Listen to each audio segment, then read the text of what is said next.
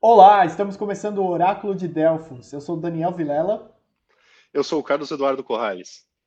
E hoje a gente vai falar de um monte de bastidores do site. Se você tem acompanhado Delfos e pensado, pô, eles não estão falando sobre algumas das coisas a respeito do site, coisas engraçadas que aconteceram, esse é o seu episódio. É, a gente vai falar de algumas coisas muito curiosas e temos uma participação super especial, um convidado super especial no final do podcast, o Guilherme Viana, delfiano clássico, que voltou do limbo para nos ajudar a contar uma história muito boa sobre o Crepúsculo, a coletiva Crepúsculo. E hoje nós vamos falar bastante sobre bastidores de cobertura do site. Então, se você sempre pensou, ah, como que é o trabalho do Delphos, né? Como que é, é, é participar de uma coletiva de imprensa, de assistir um filme, é, fazer um review de um jogo, a gente vai falar muito sobre esses bastidores. E a gente vai puxar já começando num, num assunto que está sendo bastante discutido agora, que são os embargos. É, você, se você acompanha a mídia de games, assim, deve ter visto a mídia comentando sobre como o embargo do The Last of Us 2 era restritivo, que não deixava você falar sobre partes longas e importantes do jogo. Então a gente vai falar um pouco sobre isso, como isso afetou a nossa cobertura. Legal. Eu já estou pensando numa coisa, né? Se você, como jornalista, é a favor de embargo, mas enfim, a gente deixa isso para depois. Então, vamos começar pelo The Last of Us 2, né? Que a gente já fez um fizemos um podcast recente sobre, sobre o jogo, sobre os spoilers, mas é, hoje a outra proposta, né? Então, como que foi o embargo desse jogo, Corrales? Então, ele veio, é, realmente foi um dos embargos mais restritivos que eu vi, assim, ele pedia para não falar o destino de nenhum personagem, o que, tipo, claramente se referia especialmente àquela morte que acontece no começo do jogo. É, mas também a gente não podia falar sobre outros personagens jogáveis que não fossem a Ellie. E é, metade do jogo você controla uma outra personagem, e inclusive ela tem uma uma árvore de habilidades, assim, upgrades, armas próprias. Tipo, ela é uma personagem totalmente desenvolvida. Ela não é simplesmente um, sei lá, um extra como jogar com a Ellie foi no primeiro Last of Us. Então é algo que acho que boa parte da mídia teria comentado naturalmente. É, e, e nada disso pode, pode ser dito a respeito de gameplay, né? É, do gameplay você podia comentar é, especificamente a parte da L, basicamente. E, e, ele tinha também uma diferenciação que, tipo, o começo do. O começo do. Do embargo, tipo, ele tinha dois embargos. O primeiro vencia, a gente podia falar sobre o, o segundo dia da L, que é uma parte específica. Eu até eu fiz uma matéria sobre essa parte. E daí depois tinha o embargo mais geral do review, que eu fiz outra matéria sobre isso. Então, isso, isso talvez tenha sido mais curioso. Do tipo, você pode comentar sobre uma parte que nem é o início do jogo. Eu já estava lá com umas boas horas de campanha quando eu cheguei nessa parte que eu podia falar antes. E depois o review mais geral. Agora, para mim, particularmente, eu acredito que eu, meu review não teria ficado tão diferente se não houvesse embargo assim, eu não falaria sobre a morte que, teve, que tem no começo do jogo, é algo que eu tentaria poupar no, no meu review.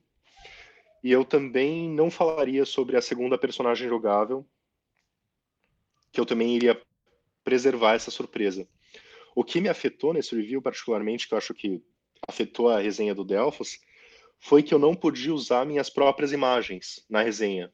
Eu Nossa, tinha que, que usar. É, eu tinha que usar imagens que foram é, selecionadas e enviadas pela Sony junto com o jogo. Tipo, use essas imagens. Então, se reparar, todos os, os reviews que saíram antes do lançamento usaram, pegaram as suas imagens do mesmo conjunto de imagens.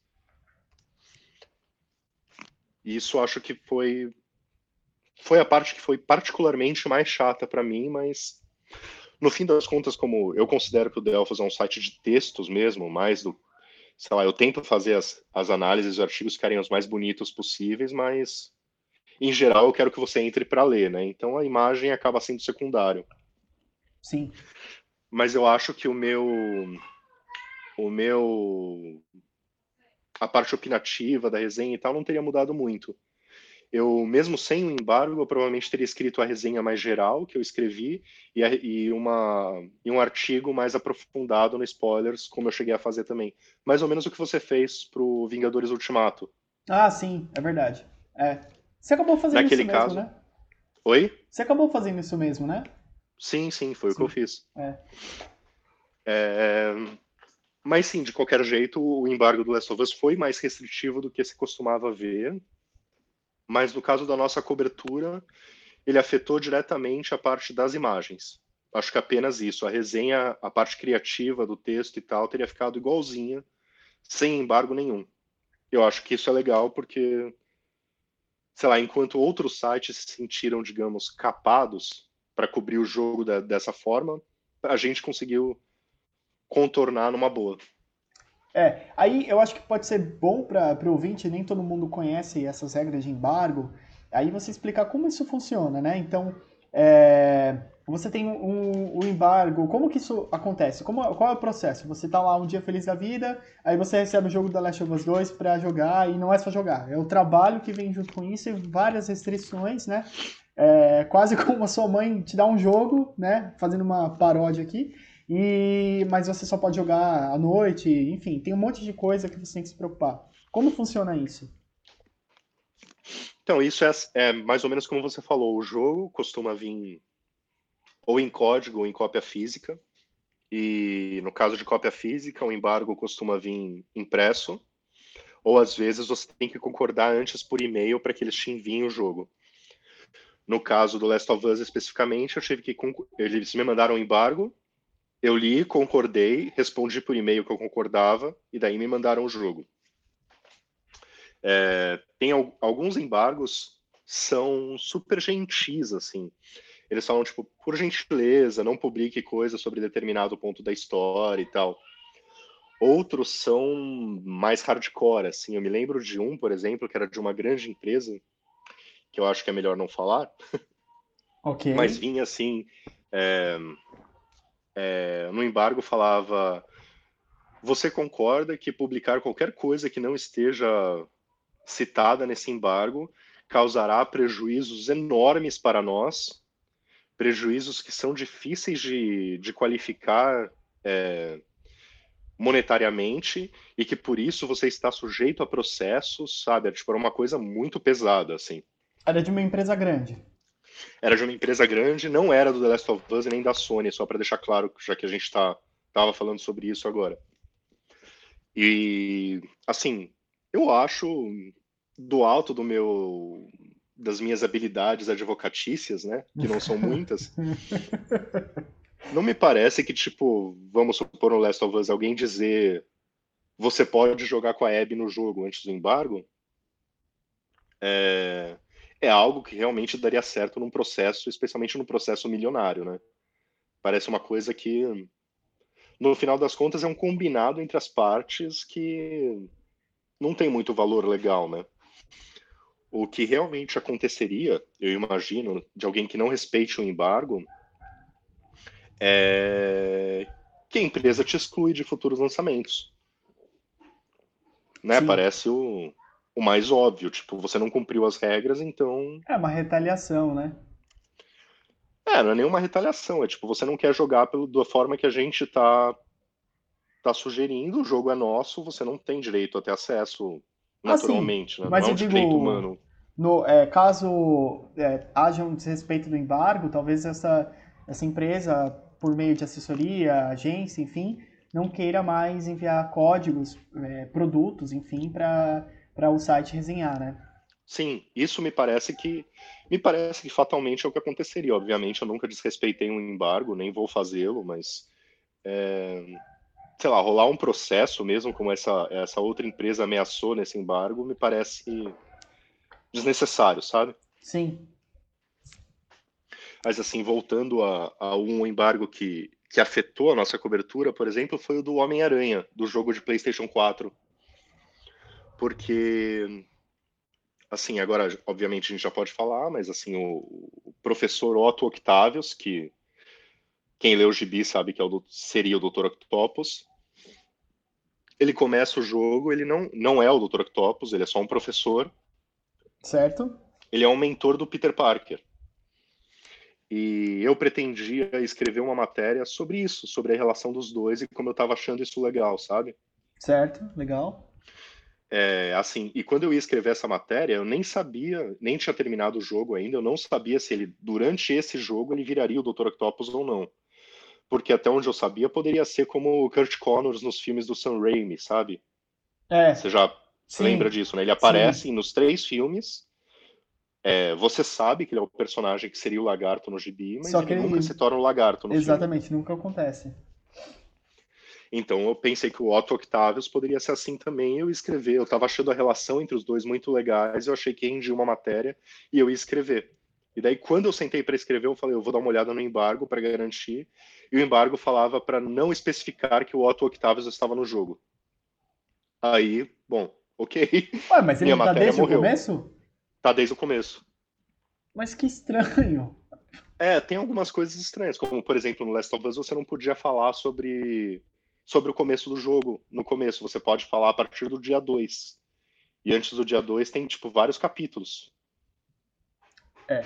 E a gente então sabe é mais por quê, ou menos né? a mesma coisa. A gente sabe por quê, não vamos dar spoiler para quem não tenha jogado, não sabe a história ainda, mas Sim. Né? Mas você pensa que, tipo, no caso, a morte do, do The Last of Us seria a sinopse do jogo, né? Você Sim. não poder dar sinopse é curioso num, num jogo focado na história. Mas no, no caso do no caso do Homem-Aranha, eu acho que era até uma coisa mais é, mais leve ainda, porque tipo, se eu não me engano, ele aparece nos primeiros minutos do jogo como professor do Peter, sabe? Tanto que foi algo que não passou pela minha cabeça que era um spoiler. Era uma participação como a do Kurt Connors no, nos filmes do Sam Raimi, eu achei legal, achei muito bem escrita e eu queria elogiar isso. E eu acabei não fazendo essa matéria porque o embargo pediu para não fazer.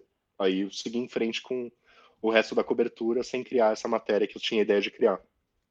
É. Bem, é, é antes de você continuar com alguns outros exemplos que a gente combinou de falar, é... qual é a sua opinião sobre isso, assim, já para pra... o que você acha assim de ter um embargo, né? Aí pensando do seu ponto de vista mesmo, você acha que é necessário? Você acha que é, depende? Qual é a sua opinião? Eu acho que o embargo é uma coisa que. Assim, a pessoa que criou aquela aquela arte, aquela, aquela forma cultural que você está tendo acesso, ela está te dando acesso antes do acesso público. É, então, eu não acho um absurdo que ela te peça algumas coisas do tipo, ó, a gente está te fornecendo acesso a isso, então pedimos para você seguir essas regras. E nem em relação também à data, né? De quando publicar. A data, eu vejo um motivo, inclusive, lógico, porque, assim, é, por exemplo, o Ghost of Tsushima, a gente recebeu o código, cara, com muita antecedência. É, puta, quase um mês, assim, antes Bom, do jogo hein? sair. E raro também hoje em dia, né? Raro, muito raro. Inclusive, eu não podia falar publicamente que eu tinha o jogo, ele tinha um embargo para eu falar que eu estava com o jogo, entendeu? Interessante, legal.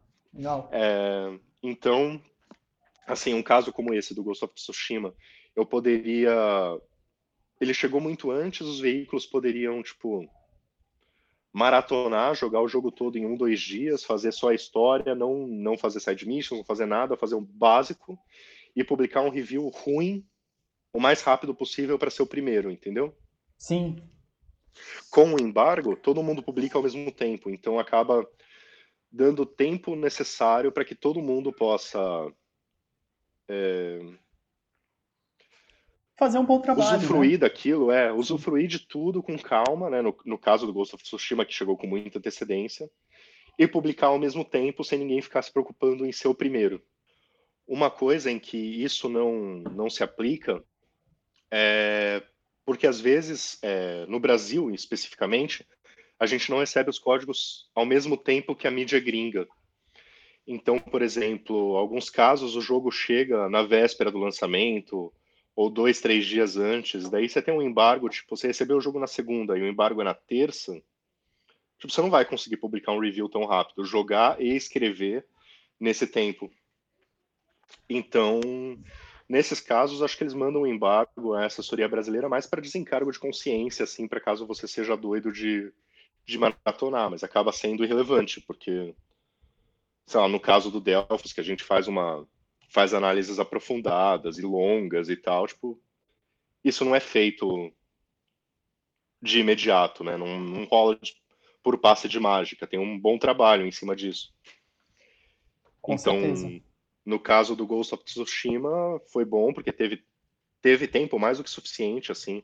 A gente está gravando isso no dia 12 de julho e eu tenho eu já escrevi a resenha, terminei o jogo e escrevi a resenha faz mais de uma semana.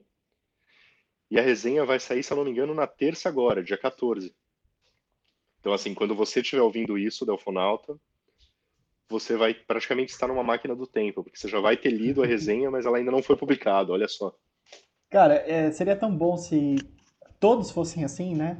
Faz tanta diferença a gente ter tempo para é, produzir, escrever, é, enfim demora muito tempo, né? Então, é, eu, eu sempre, sempre, recebo essa pergunta de amigos, né? Que sabem que eu também participo é, dos sites fazendo reviews, né?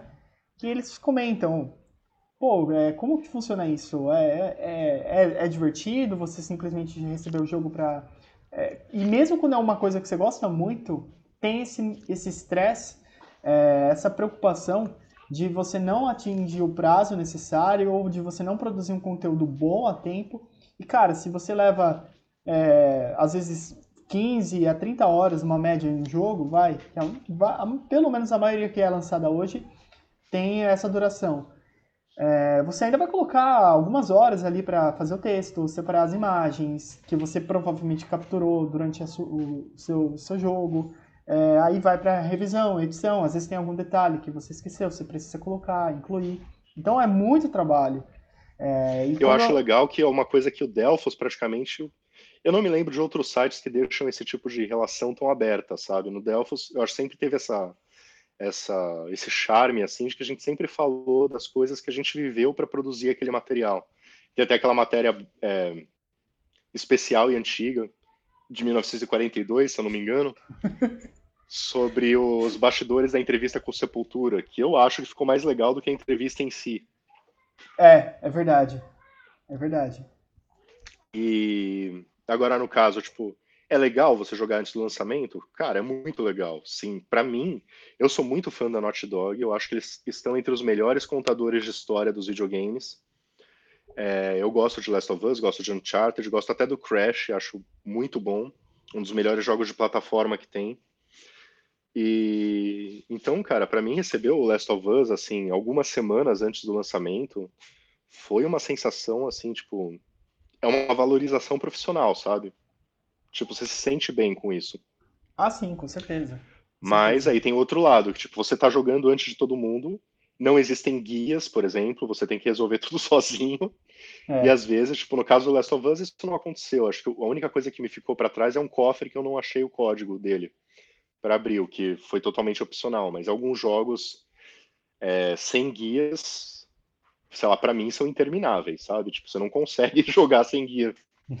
É, isso explica um pouco também, é, a, às vezes um pouco da sua frustração e, da, é, e das críticas que você faz, a dificuldade dos jogos, a falta de acessibilidade de muitos títulos, é porque você não vai ter as, os mesmos recursos que outras pessoas vão ter no momento do. depois que o jogo é lançado. Inclusive em relação a bugs, patches, né? Tem alguns jogos que eu pego para fazer review que são um desafio nesse sentido.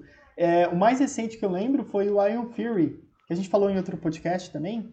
É, que, cara, tinha um bug ali que toda hora eu, eu desaparecia, reaparecia é, em meio a vários inimigos. E isso foi um problema na experiência. E, e para você produzir o, o texto, enfim, você tem que passar por isso. Então, tem esse lado, né?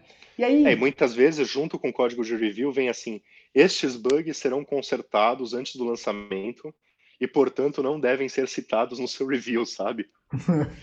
Mas, tipo, de qualquer jeito, é uma coisa que afetou a sua, interfer... a sua experiência, né? Sim, com certeza. E vai afetar o quanto você vai gostar do jogo, quanto você vai recomendar, enfim.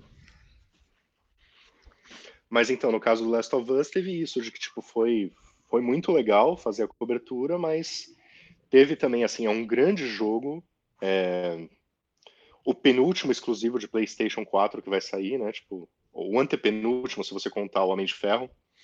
Mas talvez seja o mais relevante lançamento desse ano para PlayStation 4 talvez até para toda a mídia de games, assim, então. É, é, com certeza. É uma coisa que, que eu queria, além de ser legal jogar antes e ter essa valorização por parte da Sony do nosso trabalho, é, eu queria fazer uma cobertura legal, profunda, sem spoilers, né, no caso do review, que tipo todo mundo pudesse ler, todo mundo pudesse curtir, que fosse tipo digna do histórico do Delphos, sabe? Tipo, que representasse a qualidade do jogo e o quanto a gente levou a sério essa missão. É, e eu acredito que a gente chegou nesse objetivo com certeza. Você fez ótimos textos e ainda a gente fez o um podcast também. Estamos falando um pouco dele, é, dele hoje por conta do embargo, né? É, mas, cara, eu queria saber, assim, é, quanto que... É, e aí, talvez você possa comentar outros casos também. Quanto os embargos já prejudicaram também a, a, a sua produção, né? A, a produção do site? Cara, o mais próximo que eu consigo me lembrar de algo que prejudicou foi esse caso do, do Homem-Aranha. Foi a única vez que eu deixei de fazer uma matéria ou que eu realmente é, mudei o que eu faria por causa de um embargo. Em geral, a maioria dos embargos é só data. É, especialmente em cinema, é, os embargos são tipo, você não pode publicar críticas até a data tal. E tudo bem, você produz antes disso, agenda no site e quando chegar a hora do embargo ele sai naturalmente. Então, acho que não. E outra coisa, o Last of Us eu não pude usar as imagens, também foi uma limitação, mas acho que foi o. Talvez o mais grave foram esses dois casos. No Ghost of Tsushima tinha uma limitação parecida com a do Last of Us, mas era uma coisa do tipo: é, eu só podia usar imagens que eu capturei do primeiro ato do jogo. Tá. Então, quando eu terminei o primeiro ato do jogo, eu capturei uma imagem mostrando o ato 2, sabe? A tela que aparece ato 2, para eu saber que a partir daí as imagens que eu capturaria não poderiam ser usadas no review. Entendi. E, mas foi basicamente isso. Teve, tinha coisas que eu mostraria depois. Acho que tinha coisa sem spoilers, tipo cenários, tal. O Ghost of Tsushima tem muita coisa de campos cheios de flores, assim, todo todo o espaço que você enxerga tem flores, sabe? É super bonito, assim, tem coisas que eu provavelmente usaria do, do segundo e do terceiro ato, mas a Sony pediu para não usar, então eu simplesmente não usei e pronto. No caso, eu prefiro assim, porque pelo menos eu pude usar minhas próprias imagens e fazer uma resenha que ficasse visualmente diferente da dos outros sites. Mas, em geral, o embargo não me incomoda muito, não. É, eu acho que, uma, assim, eu sou 100% a favor de embargos, né? É, porque eu acho que, primeiro, a empresa que está gastando uma grana violenta para desenvolver esse jogo e para lançar, distribuir, enfim, é uma cadeia é, de distribuição de produção muito forte e, e se eles não têm essa, é, esse lançamento de uma forma ordenada, organizada, isso vai prejudicar, prejudicar muito o resultado das vendas é, e eu acho que para poupar também alguns é, a experiência de algumas pessoas que vai afetar assim quanto que elas vão gostar ou não do, do produto final, algumas coisas têm que ser preservadas com certeza. É, a gente viu isso também muito no o fenômeno, eu acho que mais é, drástico que a gente viu isso foi no é, aquelas, aqueles reviews do, de Vingadores Ultimato que a, deram spoilers muito pesados e assim realmente afetaram a, a experiência das pessoas, né? Desanimaram as pessoas. Então, acho que não só a mídia tem que ter uma preocupação em relação a como que ela vai cobrir cada, cada produto, mas as empresas também têm que uma, ter uma preocupação de marketing mesmo, de como que elas vão é, promover esse produto por é, tantos canais diferentes. Então, acho que o controle da data e, so, e alguns assuntos sensíveis faz sentido. O que eu acho que é problemático nisso é, é por exemplo, às vezes você é, o, o, o, positivo é, ok, eu não quero que as pessoas saibam sobre uma segunda parte do jogo, que tem muita coisa legal lá. Mas às vezes, é, não é sempre, né? Mas tem alguns jogos que, ou, ou, qualquer obra, na verdade, que o começo é muito bom, ou até metade é muito bom, mas as partes finais são péssimas e, e às vezes para você discutir sobre isso você precisa realmente é, falar a respeito. Não tem como, né? É, então... é, já então teve casos, inclusive, de filmes que eu, o final do filme fez com que eu gostasse mais do conjunto ou que eu gostasse menos. Mas Sim. aí você comenta, no caso, eu normalmente resolvo isso comentando exatamente como eu estou comentando aqui, tipo, o final é tão bom que afetou minha experiência em geral, algo assim, sem contar o que acontece no final. A pessoa só sabe que tem um final bom. É, dá para fazer. Em, em, geral, nesses casos, que eu me lembro de isso ter acontecido, não tinha embargo. Então, Exato. Sei, às vezes você não pode nem citar alguma coisa do final, nem citar que o final existe. Exatamente. Tipo, até, até onde um barco se preocupa, tipo, o negócio não termina nunca, né? Exatamente. Então aí eu acho que é uma, é uma, é uma mistura de. É, é complicado, porque são dois lados, eu acho que ambos são super válidos, assim, a, a intenção da imprensa, e, tem, e tem, lógico, tem o, a visão de quem está consumindo aquele conteúdo, quer se informar e ter o máximo de informação possível para tomar uma decisão consciente sobre a compra, né? Se a pessoa quiser comprar ou ter aquela experiência, né? É, mas é, mistura ética com esses dois lados, os interesses diversos, então é um assunto bem complexo. Eu, eu, eu acho que é, é, parte do público, não sei se todo mundo, mas às vezes eu vejo alguns comentários do tipo, ah, é um absurdo que esse pessoal começou a, a jogar antes, seja influenciador ou a mídia, para fazer o, os reviews, ou os, eu quero ter isso antes, eu quero ter esse acesso antes, então, é, não sei, tem um certo sentimento de caças bruxas, às vezes eu vejo isso nos fóruns, né? É, mas é extremamente necessário. Eu acho que para a sobrevivência da, da, das indústrias, inclusive. Embargos, eu acho que inclusive o público, né? Tipo, no dia do lançamento do jogo, você quer ler sobre ele antes de comprar, por exemplo. É, exatamente. Você, você pode ter um jogo, um filme que você, tipo, tá doido para assistir, mas você não quer investir seu dinheiro até ver opiniões de pessoas que você normalmente concorda, por exemplo. É, exatamente. Eu acho que esse é o ponto do review. Sim. É, e não, Agora, não, não deveria ser só ser sobre isso, né? Assim, o review eu acho que é importante quando você conhece. Por exemplo, lá no site é é, se a pessoa lê, lê, um review seu, sabe que você tem menos tolerância para algumas coisas e gosta de algumas. E comigo também, é o inverso, né? Tem algumas coisas que eu tolero mais ou menos, e tem coisas que eu gosto mais ou menos. Mas eu acho que o review, mais do que esse guia, assim, de devo comprar, ele deve ser uma... Ele deve ser também cumprir o um papel de uma... Uma visão crítica sobre a obra, né? É, tentando entendê-la, eu acho. Então as pessoas às vezes se confundem um pouco assim. Não é porque você lê um review que o cara não gostou que, pô, o jogo é ruim, ou o filme é ruim, ou o livro é ruim, eu nunca devo ter aquela experiência, né? É, o que significa que o cara não gostou, né? É, tipo, e simplesmente isso, né? Afinal, jornalismo, jornalismo que é jornalismo é parcial, não é imparcial, como as pessoas pensam, né? É, nossa, então, esse, tipo... esse tem que ser um tópico, né, pra gente discutir, porque é tão, esse é mais complexo ainda. É, e esse é um motivo que, que influenciou o Delphos no começo. Tipo, a proposta do Delphos surgiu basicamente nisso, né? Acho que a gente nem tem falado mais tanto nisso quanto a gente falava no começo, mas o Delphos é jornalismo parcial, né? Parcial reflexivo. Sim. Então, é... eu não gostar de um jogo não significa que outra pessoa pode não gostar. Inclusive, eu acho muito legal quando a gente publica é, contrapontos, como, por exemplo, o Nier Automata é. Que eu publiquei uma matéria falando o que eu achava, o que me incomodou muito no jogo, e ao mesmo, ao mesmo tempo, dois anos depois, você publicou uma matéria falando que o que você adorava no jogo que faz ele se tornar um dos seus preferidos, tipo. E daí, a gente discorda, a gente vai deixar de ser amigo por causa disso? Porque eu não gosto de um jogo e você gosta? Tipo, não. Não. Tipo, isso não tem nada a ver. Sim. Tanto que, tipo, eu te dei o espaço para você falar do que você gosta. Até teve um comentário lá que eu não me lembro de quem era, mas falando, tipo, vocês estão me deixando confusos, né? Agora eu não sei é. se eu jogo ou não. Mas, tipo. Aquilo eu achei divertido. Porque mostra bem essa acho... situação, né? É, eu acho que a pessoa vê. Sei lá, eu e você temos gostos parecidos, porém diferentes.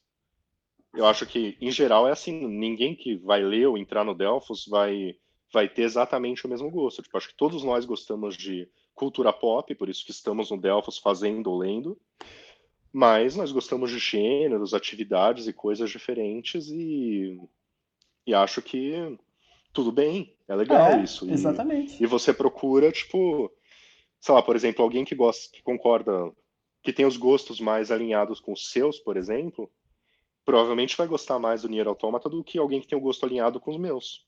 É.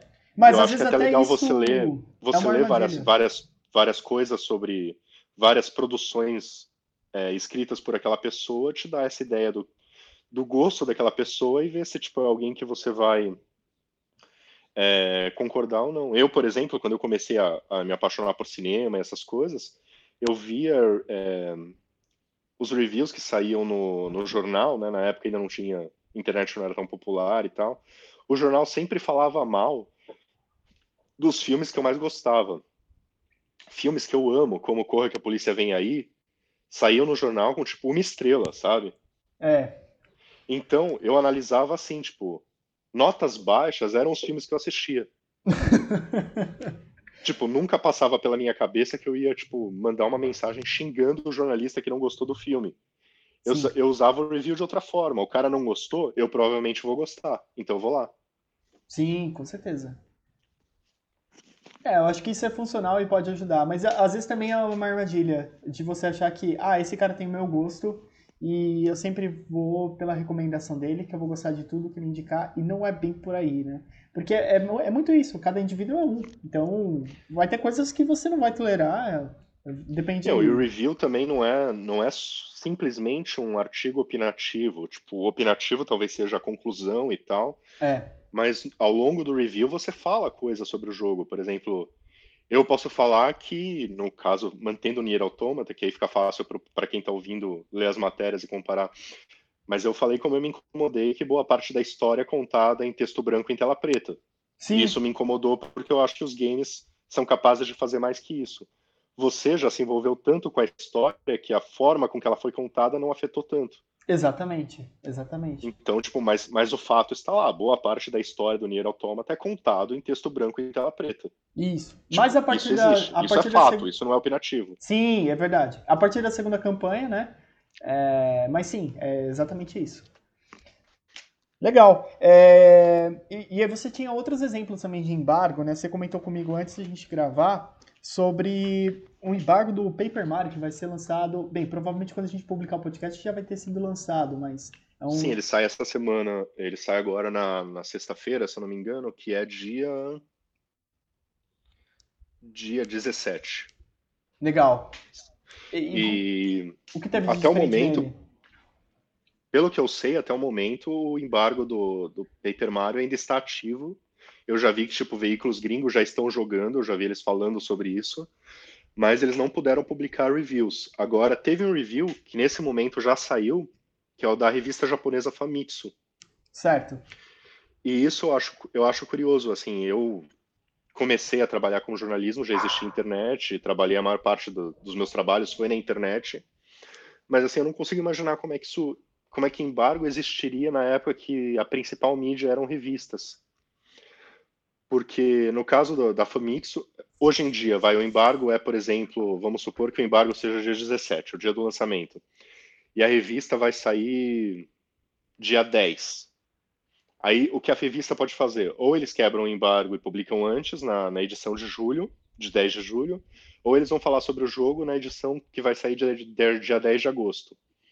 Talvez 10 de agosto seja tarde demais para você falar de um jogo que saiu em 17 de julho. Sim. Então, daí, talvez a proposta da revista seja ou a gente fala antes, ou a gente não vai cobrir esse jogo. Não, mas eu não acho. se. Eu, eu acho que não é esse. é, assim, pode fazer sentido no passado, né, com esse problema das revistas. Eu acho que também a distribuição, a divulgação era bem diferente. É, hoje, é- com a internet, já há muitos anos, é, é outra lógica. É, é tudo muito mais rápido, tudo mais simples de resolver, com, por exemplo, os códigos digitais. Então, é, é outra lógica, mas eu acho que nesse caso específico, o que a Nintendo escolheu foi estratégia de, de exclusividade de conteúdo. É, Ah, também.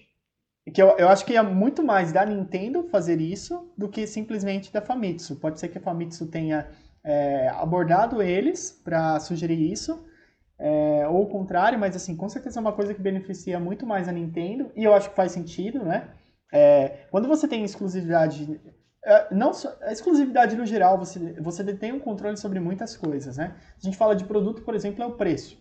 Mas se a gente fala sobre a divulgação da informação, você tem uma curadoria daquela informação é, e uma, uma análise inicialmente positiva que vai pautar o restante. É, isso eu acho que é especialmente forte no Japão, né? A Famitsu, ela tem um, um renome até ocidental, a gente...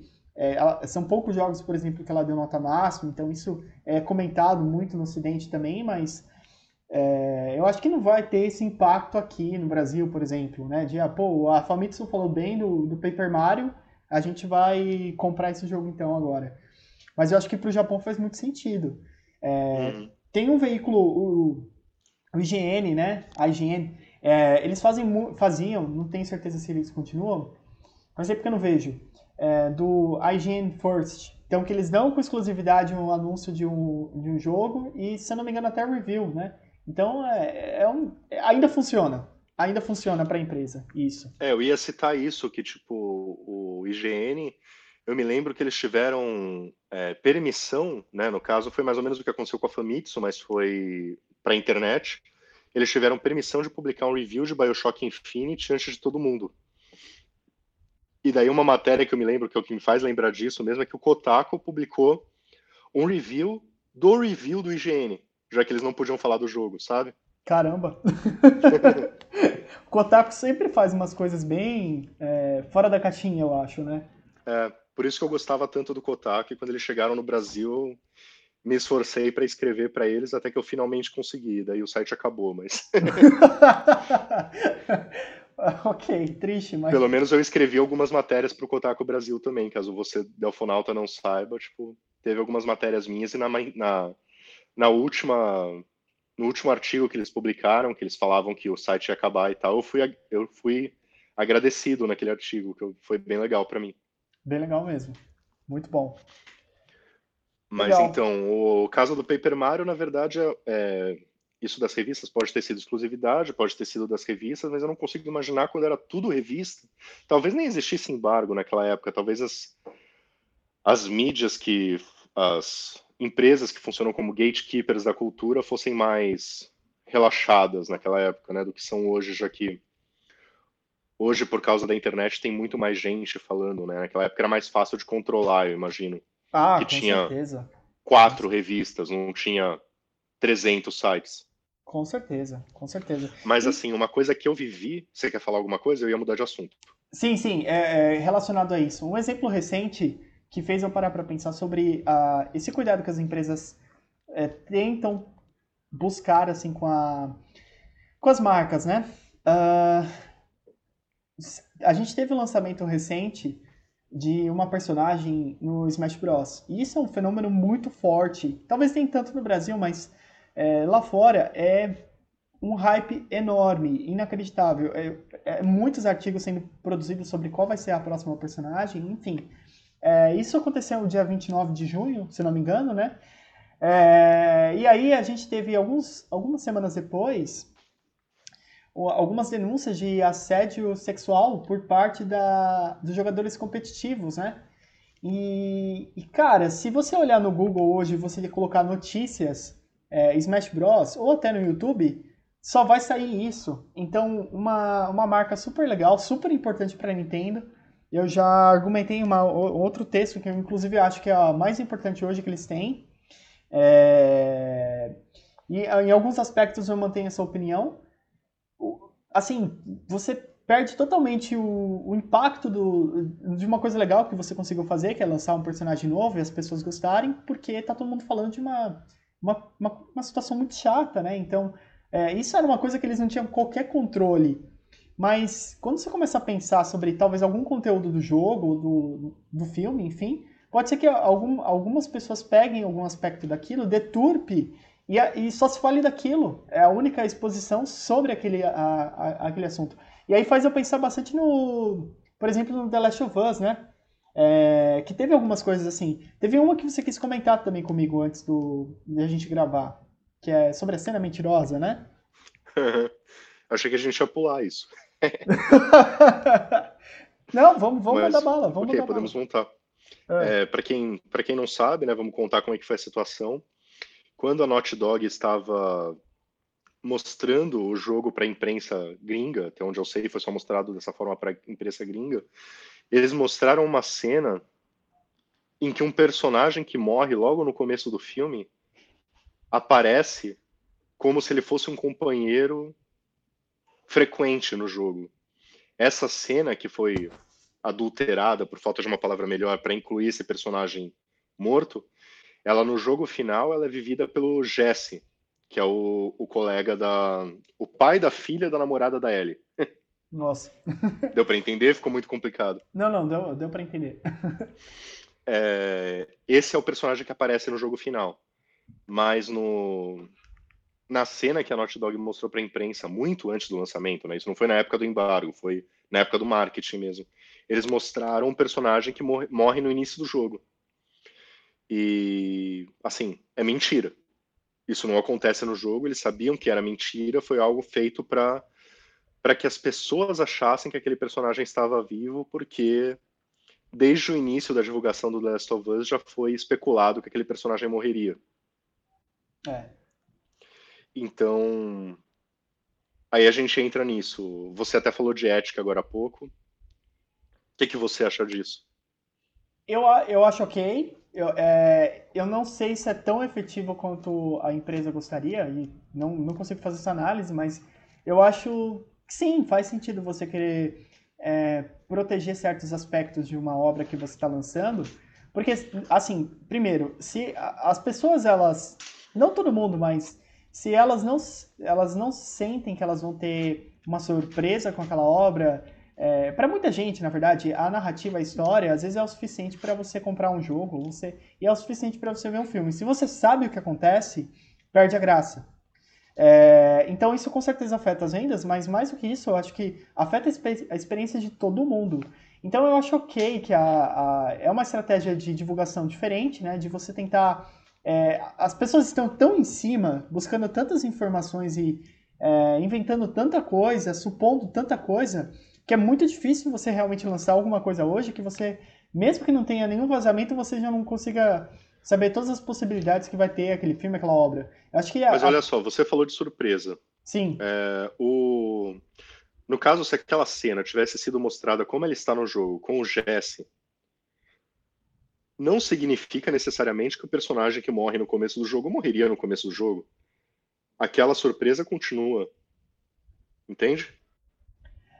É, sim, mas é, é, um, é um dos casos de eles estão tentando é, é realmente enganar assim o, o, que o público acha que vai acontecer.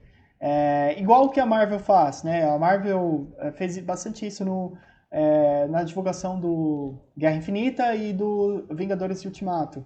Eles colocaram o Hulk, né, em cenas que o Hulk não estaria. Exato. É, foi isso que aconteceu. Muda... É, teve outras também. Eles mudaram a, a, o uniforme do Capitão América, isso pro Vingadores Ultimato, na hora que ele, ele cumprimenta o Tony Stark, porque se ele ele tivesse com um uniforme é, antigo, as pessoas iam saber que tem viagem no tempo, né? Que aquela é uma cena de, em Nova York, 2012. É, então, os diretores, inclusive, falaram isso. E aí começaram a, a, ter suposições sobre quais cenas são verdadeiras e quais são falsas. Então, assim, é, cara, é uma situação bem complicada. É, é aí tentando se é, a gente tentando se colocar no ponto de vista da empresa que está fazendo aquilo, acho que pra, especialmente para o criador, cara, para quem fez o roteiro, quem é o diretor, quem fez tudo, é, como, como você consegue controlar uma situação dessa? É muito difícil. E deve ser decepcionante você é, levar anos para produzir uma obra e, e, e tem, e do, da, na parte comercial tem um investimento absurdo para você conseguir lançar um jogo ou um filme é, para agradar as pessoas, para que elas consumam alguma coisa é, desse nível.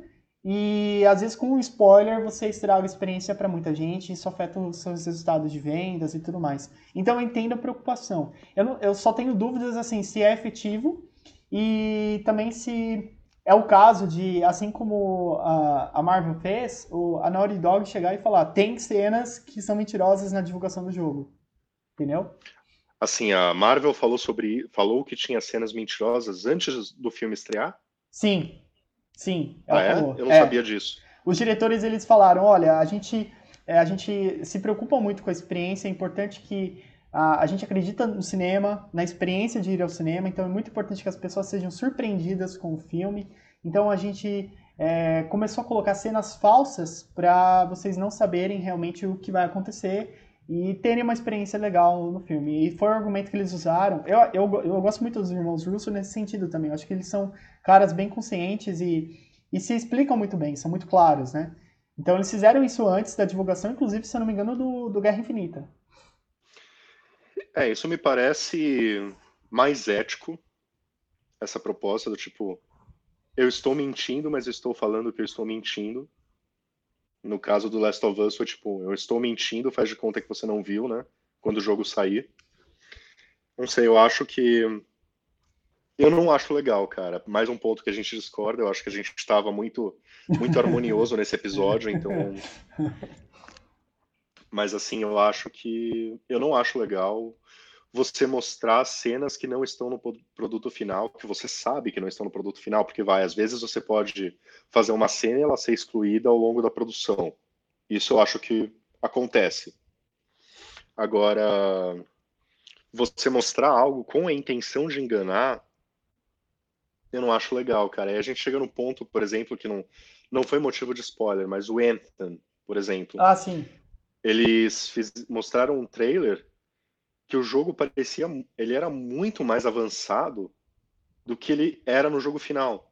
Tipo, cenas que estão no jogo tinham assim uma ambientação, mais NPCs, um monte de coisa acontecendo, tipo. Mas isso é um pouco diferente dinâmico. também, né? É isso daí é mais é, as questões de gráfico, a qualidade do produto final em si. O, o, que eu tô falando é sobre a narrativa e a história. É nesse Sim, ponto. Mas eu acho que são, são dois pontos meio paralelos, porque tipo, em ambos os casos eles sabiam que aquilo não era no caso do Enter, não era possível no hardware que eles tinham, enquanto no Last of Us eles sabiam que isso não ia acontecer na história, mas eles optaram por divulgar o produto assim, mentindo.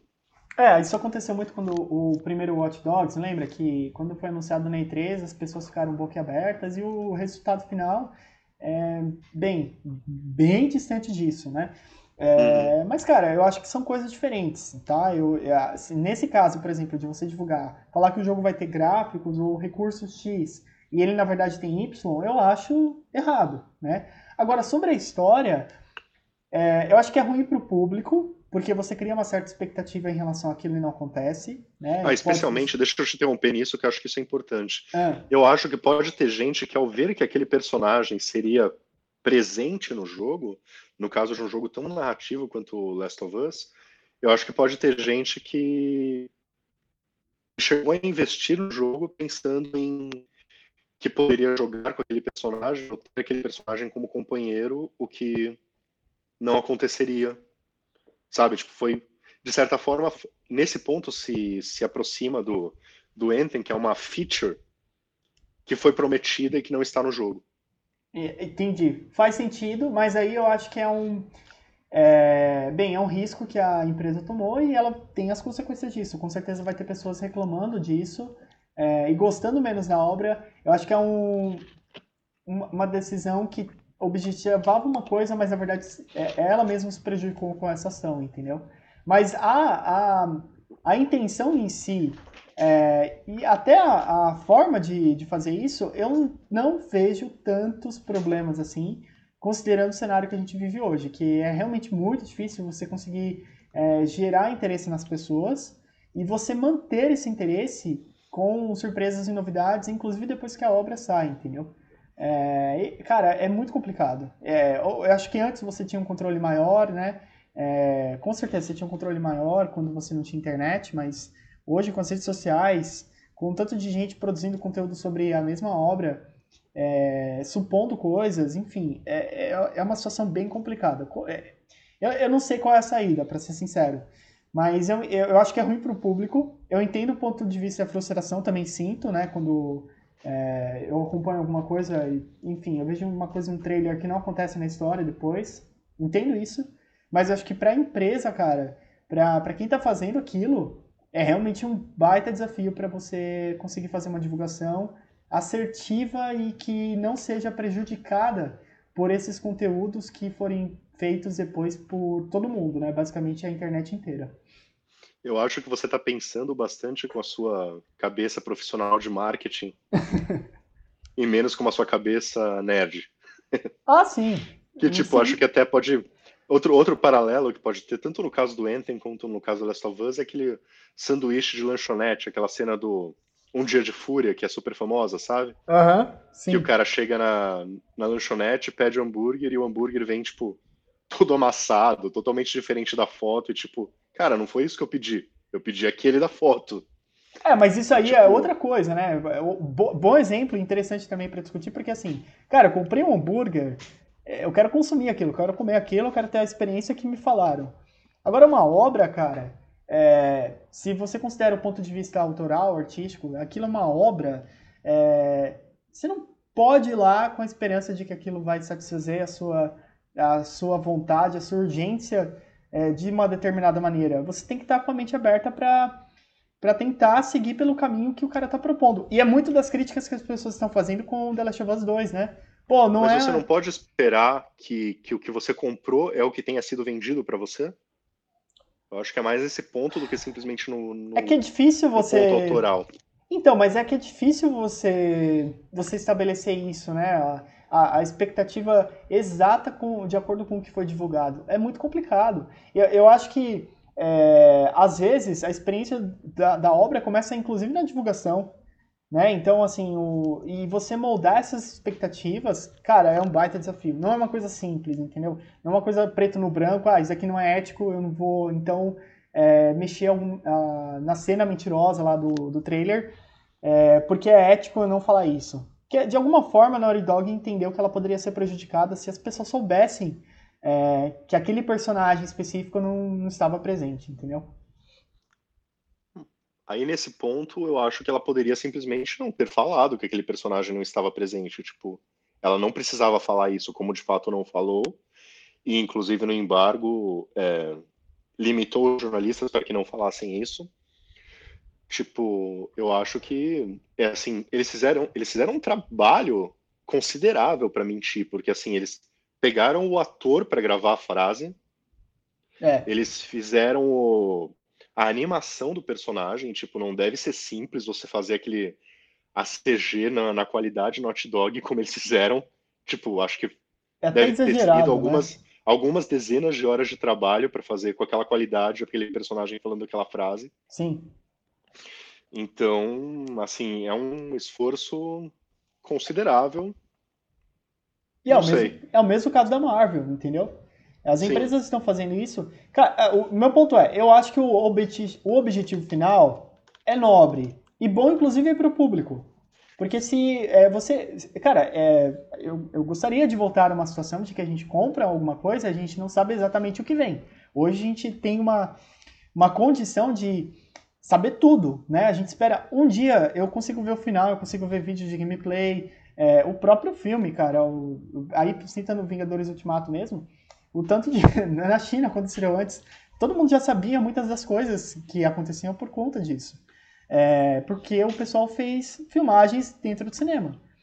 É, eu não sei qual é a outra saída para a empresa conseguir eh, surpreender as pessoas e com uma divulgação que alcance o público necessário, às vezes para ela conseguir fazer uh, aquele estouro, né?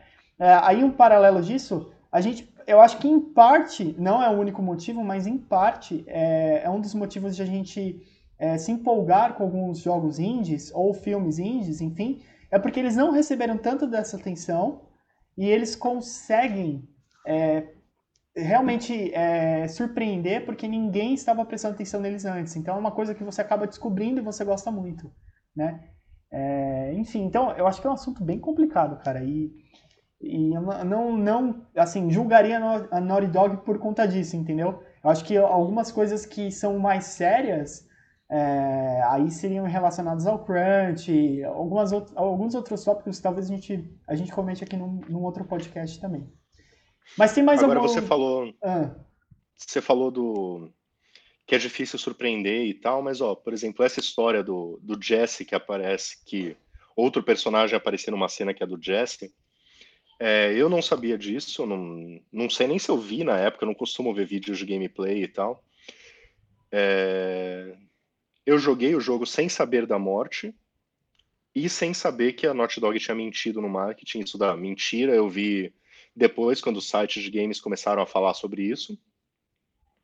E eu me surpreendi com a morte do personagem normalmente, sabe? A mentira não não é concomitante à, à surpresa.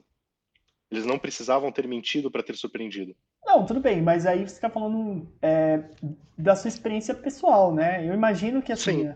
A, eu, eu imagino que para uma parte significativa do público que ficou bitolada em buscar informações novas, cara, é, eu, eu sou um pouco assim, tá? É, quando tem alguma coisa que me empolga demais, eu leio notícias semanalmente a respeito daquilo, mesmo que não tenha nenhum fato novo. É, e muitas vezes é um conteúdo produzido pelo próprio público que alimenta isso.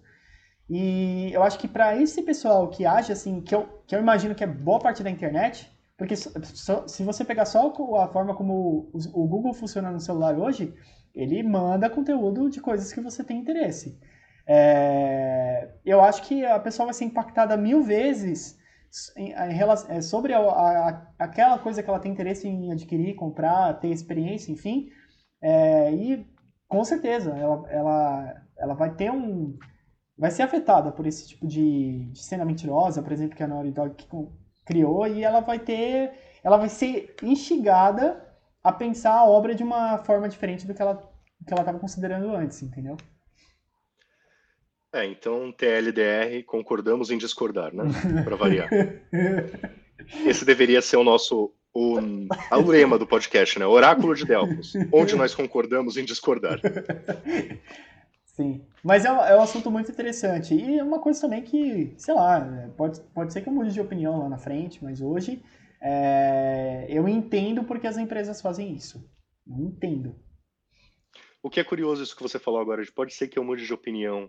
É, as pessoas costumam pegar um texto que você escreveu no Delfos, ou imagino que em qualquer mídia, como tipo uma coisa imutável, né? É... E tem casos que eu escrevi é, sobre um filme que eu não gostei, que depois eu passei a gostar, sabe? Tipo, isso já aconteceu. E, cara, as pessoas mudam de opinião. Às vezes, uma coisa que você assistiu em determinado ponto da sua vida não te pegou de jeito, mas em outro ponto da sua vida você adorou, sabe? Tipo, isso acontece. O que a gente está falando aqui não é é como a gente se sente agora. É. Sempre assim no Delphos. É. Tipo, você lê uma resenha de um filme que eu escrevi em 2005, é como eu, é o que eu achei do filme em 2005, assistindo aquele filme em geral uma vez. Sim. Tipo, alguns filmes ficam melhores quando você assiste mais vezes. Com certeza, com certeza. Mas falando até de, de 2005 e tal, a gente estava falando uma coisa que eu cheguei a pegar no Delphos mesmo, é sobre a história das revistas, né, que a gente estava falando dos embargos e tal quando eu comecei a trabalhar com Delphos, era comum que, que as empresas fizessem sessões de imprensa de filmes, né, cabines, como a gente chama, é, para veículos mensais, separado de para veículos diários. Aí, assim, a cabine mensal, eles faziam, tipo, muito antes da estreia de um filme. Semanas antes, tipo, para sair na, na edição do, de quando o filme estreasse, sabe? Sim. Enquanto as cabines que, que o Delphos pegava sempre eram tipo na semana da estreia ou na semana anterior. Algumas assessorias até te convidavam para as mensais e para as diárias, outras segregavam totalmente as revistas e os sites. Mas é curioso isso. E isso é uma coisa que eu também não ouço falar faz um bom tempo que de cabine só para mensal. Acho que atualmente as cabines são juntas e especialmente esses grandes filmes, né, filme de super-herói e tal, dificilmente eles fazem com muita antecedência. É, eu acho que quando tem vezes assim, tipo, eu já peguei cabines que o filme não tinha data de estreia. Eu já peguei cabine que o filme acabou não estreando no cinema. Nossa. É.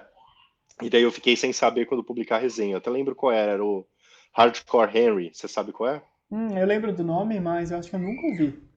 É um filme super legal, em primeira pessoa, um filme de ação bem exagerado. Ah, um filme é, em primeira acho... pessoa, né? Isso. É, o nome em português é diferente, não é? Pode ser. É, eu acho que é por isso. Eu não, lembra... eu não lembrava e... do... do nome Eu não lembro do nome em português, exato. Mas eu, eu, eu acho que eu dei o selo da Alfiano Supremo pro filme até. Eu escrevi a resenha no dia da cabine. Sim.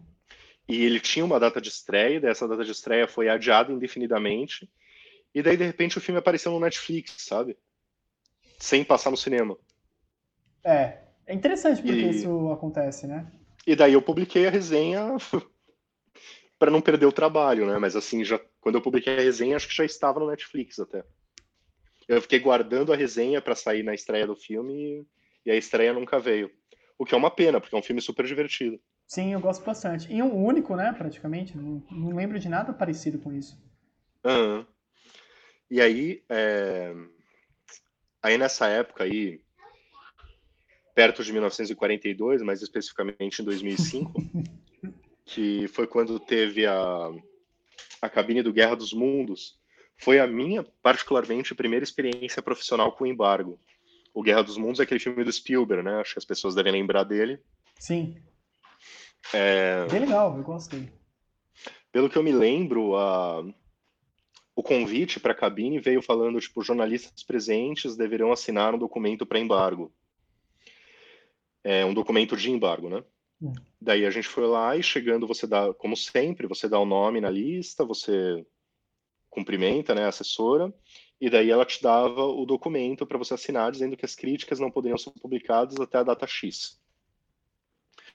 E essa foi a primeira vez que eu vi isso, mas é, a gente estava falando de opiniões que mudam e tal. A minha opinião hoje não mudou muito com o que era daquela época na minha primeira experiência com isso. Tipo, pensei, ok, eles estão me mostrando o filme hoje, eu não posso falar até semana que vem, nenhum problema, sabe? Tipo, eu seguro a matéria, eu agendo para lá. Eu já normalmente agendava, como eu faço até hoje, agendo as matérias para a semana de estreia do filme, então não ia fazer muita diferença. Sim. Porém, do, quando já estava todo mundo na sala, os jornalistas começaram a ser extremamente agressivos com a assessora da empresa. No caso, a empresa, a distribuidora, né, era a UIP, que era United International Pictures, uhum. que era, pelo que eu me lembro, era uma empresa que, que era uma aliança entre a Universal e a Paramount. Hoje as duas são, são totalmente separadas aqui no Brasil, mas naquela época era os filmes de todas elas saíam pela mesma empresa.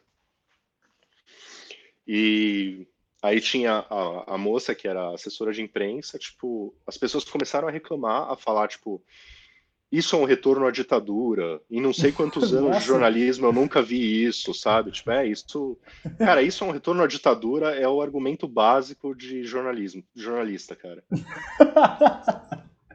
eu já vi isso tantas vezes, cara. Essa não foi nem a primeira nem a última, pra você ter uma ideia.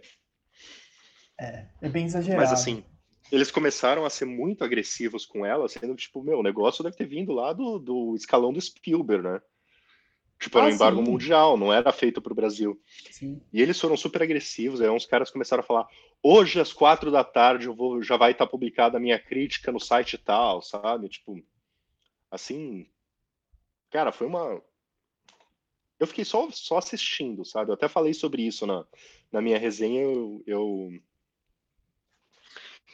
eu contei essa, um pouco dessa história, né? Que no podcast acaba ficando mais rico porque a nossa conversa e tal, mas...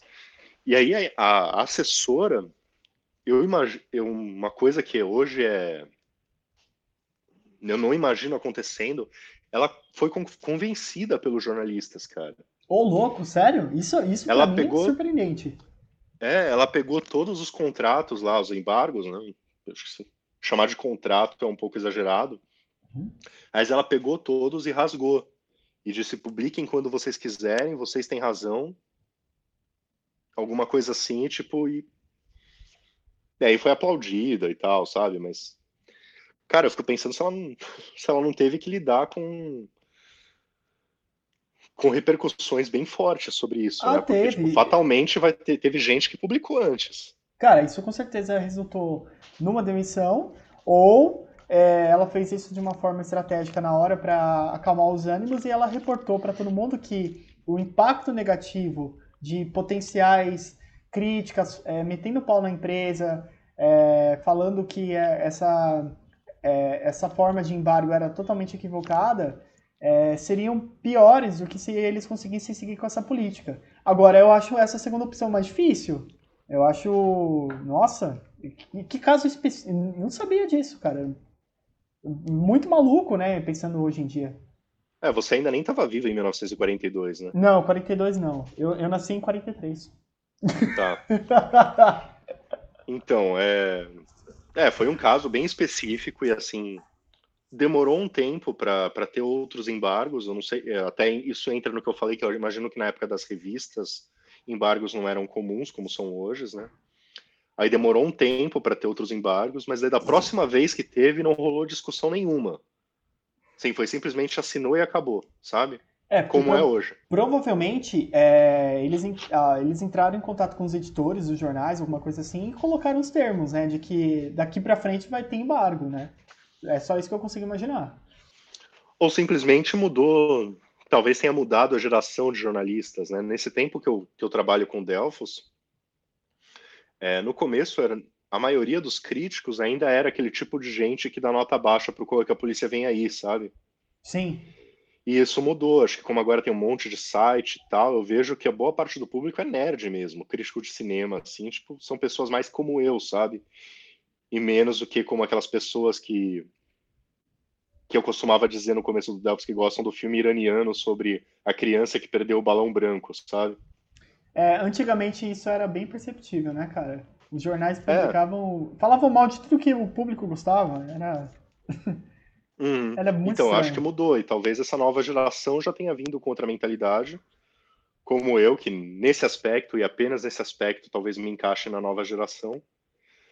Mas. É.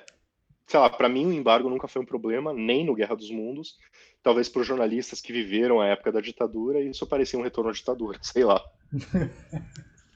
Assim, eu, eu vivi a época da ditadura, mas eu era criança, né? Eu não tenho não tenho grandes memórias sobre isso, especialmente sobre jornalismo. Né? Eu sei só as coisas que eu estudei na faculdade, que eles publicavam os Lusíadas quando uma matéria era censurada, né? Sim, Essas receita coisas. de bolo, né? Uhum. Sim. Legal. Bem, Agora gente... isso da... Ah isso da, da relação com as assessorias de imprensa é uma coisa que sempre é, é acho que eu costumo, eu já vi uns sites falando que é uma relação adversarial, né? Porque tipo o jornalista quer falar e a assessoria de quer falar livremente e a assessoria de imprensa representando as empresas quer que você basicamente faça press releases, né? É, eu acho que e... isso mudou né? Eu acho que isso há uns 10, 15 anos atrás era muito mais forte.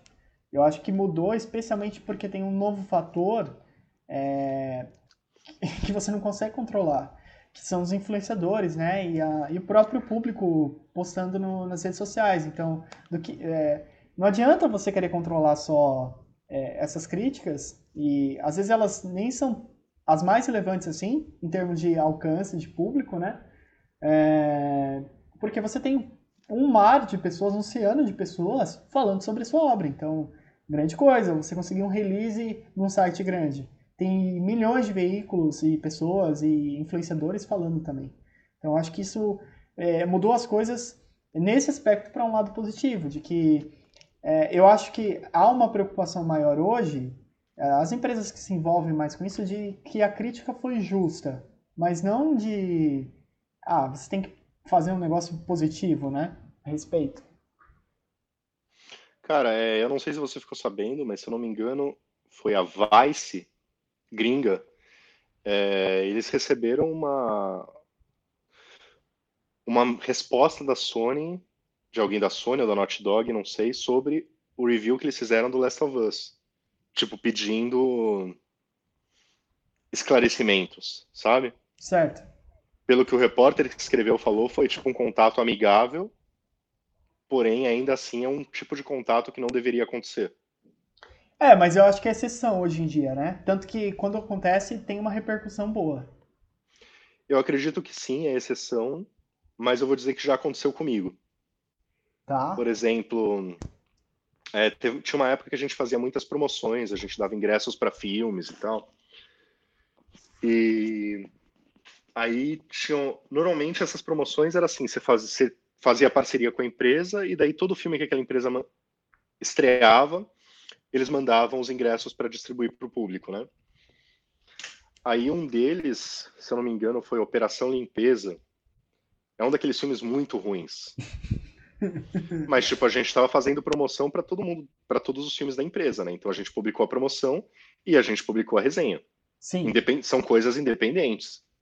Sim. Tipo, para você isso é claro, eu não sei se para o público de repente é claro, mas o cara da empresa me, me mandou uma mensagem dizendo como você é, distribui ingresso para um filme que você fala que é ruim, sabe? É. é. Meio que cobrando assim e meio que ameaçando, inclusive, tipo, acabar com a parceria porque eu falei mal do. E daí eu, eu bati o pé, eu respondi falando, tipo, basicamente o que eu te falei aqui, mas de forma mais dura, assim, de tipo, cara, a empresa é diferente, do, a, a resenha é diferente da promoção, a resenha vai representar a minha opinião pessoal sobre o filme e tal. E, e o cara se retratou, digamos assim. Sim. É, Mas... eu, acho, eu, acho, que nesse caso, quem errou foram eles, assim, em todos os aspectos, Sim. né? Não, mas sempre quando rola algum negócio assim, tipo, você vê que isso, isso não aconteceu com um filme da Warner. Foi um filme de uma empresa bem menor. É, eu acho que tipo esse povo que trabalha para empresas muito grandes, eles é difícil até eles comentarem sobre a resenha, até tipo para elogiar a resenha, sabe, para dizer que gostaram e tal. É, se 200 tipo, pessoas público... mandam review para eles, quando que eles vão conseguir ler tudo isso, né? É, eu acho que ler eles até leem, porque eles fazem, o pessoal da assessoria faz parte do trabalho deles clipping, fazer né? clipping, né? Uhum. Então, acho que ler eles leem, mas eu acho que comentar é justamente uma coisa que é um pouco espinhudo, digamos assim. É, é melhor você é melhor você se manter imparcial nesse caso, sabe? Você não dizer se você gostou ou não para não influenciar. Eu acho que a, a maior parte das grandes empresas faz isso. Normalmente eles até respondem, tipo, obrigado pelo link, sabe? Alguma coisa assim, mas mas comentário sobre a matéria é difícil. E às vezes rola, tipo, de alguém pedir para usar um trecho da resenha em material de divulgação, né? Que, tipo, acho que é a forma mais mais comum deles dizerem que gostaram da resenha, né? Com certeza, com certeza. Mas é uma forma também que não é pessoal, não é tipo, olha que resenha legal. É. E isso, então, isso acontecia bastante na época das promoções, assim, tipo, até quando eu comecei a resenhar games, eu lembro que acho que isso eu posso até falar porque foi foi tranquilo, mas o, o pessoal da Ubisoft me ofereceu para eu resenhar o, o jogo do Tintin. Você lembra dele? Vagamente, faz tempo isso, né? E assim, o jogo já tinha saído faz tempo, foi em 1942. o povo já tinha. Que aliás foi outro filme do Spielberg, né? O Tintin. O, o jogo era baseado no, no filme. Isso, isso. Aí eles ofereceram o jogo e já tinha saído críticas gringas, assim. Eu dei uma olhada e, e as críticas estavam negativas, sabe? E daí eu falei, cara, eu posso, posso cobrir, né, pro pessoal da Ubisoft mas assim, eu não sei se eu vou gostar, eu espero que. Eu vou falar minha opinião, eu espero que vocês não levem a mal. E daí os caras, tipo, falaram: não, tudo bem, você dá a sua opinião honesta e tal, foram super profissionais, sabe? E assim, a gente, tem uma, a gente tem uma relação que eu acredito ser, ser produtiva e amigável com a Ubisoft até hoje, né? Se você pensar que isso foi em 1942, já faz o quê? 80 anos? É, bastante tempo. Bastante tempo. É, e na verdade eu acabei gostando do, do jogo do Tintin, eu nem achei um, uma porcaria, como a imprensa estava achando no final das contas, mas, mas assim, acho que demonstram. Era uma época até que, como eu estava começando a fazer resenha de jogo assim com códigos e tal, que eu, eu estava mais inseguro. Então, por isso que eu falei isso. Hoje, hoje eu não falaria nada, né? Tipo, a pessoa manda, se eu não gostar do jogo, eu vou publicar minha resenha, eu mando o link para ele é. Se o cara não gostar, aí vai ser bater o pé, que nem eu fiz com o cara do, do Operação Limpeza. tipo, é a minha opinião. Não, é ver... não significa que é verdade absoluta, mas é reflexo da minha experiência com, com o que eu analisei. Sim, com certeza. Esse tipo de coisa acontecia muito, e foi um dos motivos que eu parei de cobrir com a... quando a gente fazia muita coisa de heavy metal, cara. Cara, eu, eu sou fã de heavy metal, assim como você, acho que. Mas esse público é espinhoso, cara.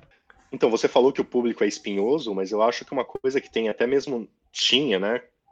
Quando a gente estava mais dentro desse meio, é, mesmo em gravadoras enormes como a Nuclear Blast, que tinham tipo as maiores bandas do gênero, é, eles pegavam tipo, eles não pegavam um assessor de imprensa profissional para cuidar da relação com a imprensa, eles pegavam um fã, cara.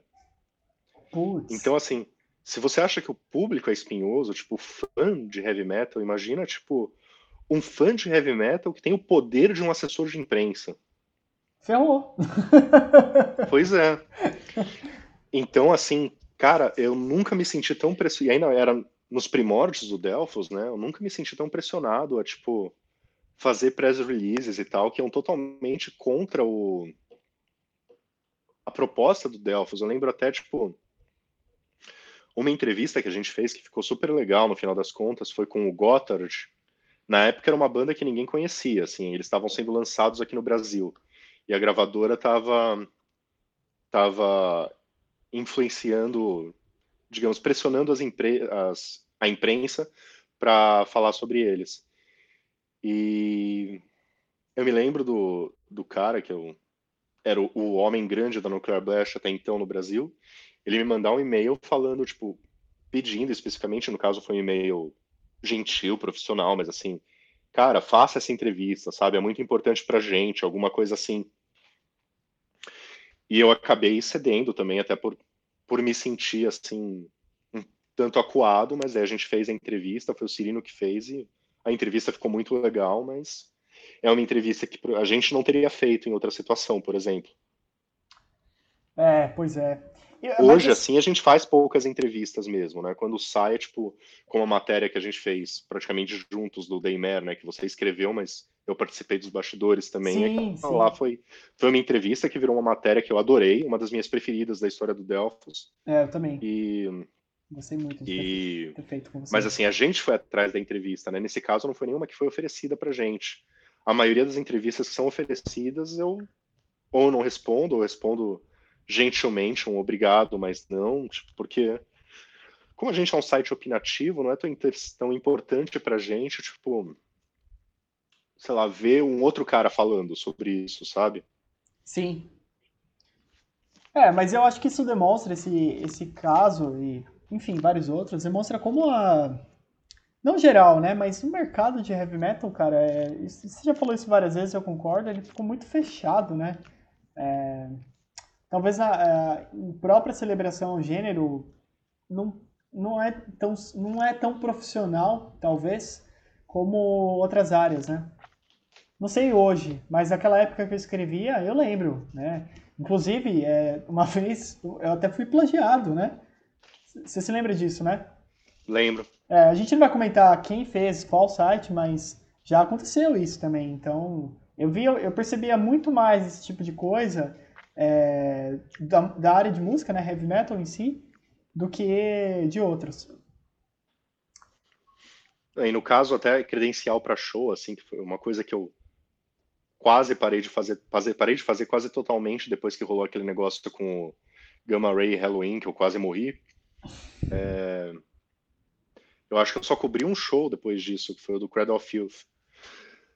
É... Mas assim, era... eu me sentia muito mal com a forma como eles lidavam com as credenciais, que era assim, tipo, você pedia credencial com antecedência, eles te respondiam na véspera do show, às vezes no dia do show, e você, sei lá, eu como fã, vai, eu queria ver um show do Halloween.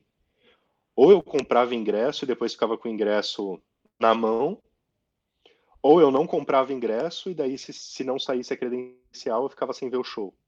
Complicado, né? Então assim, era super ruim e ainda tinha casos de que tipo a assessoria falava pra gente, ah, eu só consigo te dar uma credencial, então você vai ter que fotografar e escrever, sabe? Enquanto outros veículos tinham, tipo, veículos, e nem veículos tão grandes, assim, tipo, outros sites, sabe, equivalentes ao Delphos, é, tinham 10 credenciais porque tinham uma relação próxima com, as, com a pessoa que cuidava das credenciais, sabe? É, isso é complicado. Por relacionamento, a gente sabe que isso acontece muito na área comercial, mas é, às vezes é totalmente injusto, totalmente, é, assim, parcial de uma forma negativa, sabe? Que não funciona.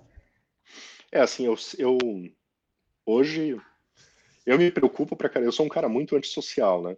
Mas eu me preocupo pra caramba em manter uma boa relação com todas as assessorias de imprensa, assim, de ser não só ser gentil, mas tipo mostrar interesse neles, sabe? Manter um contato, mesmo quando não é sobre uma matéria que eu estou fazendo.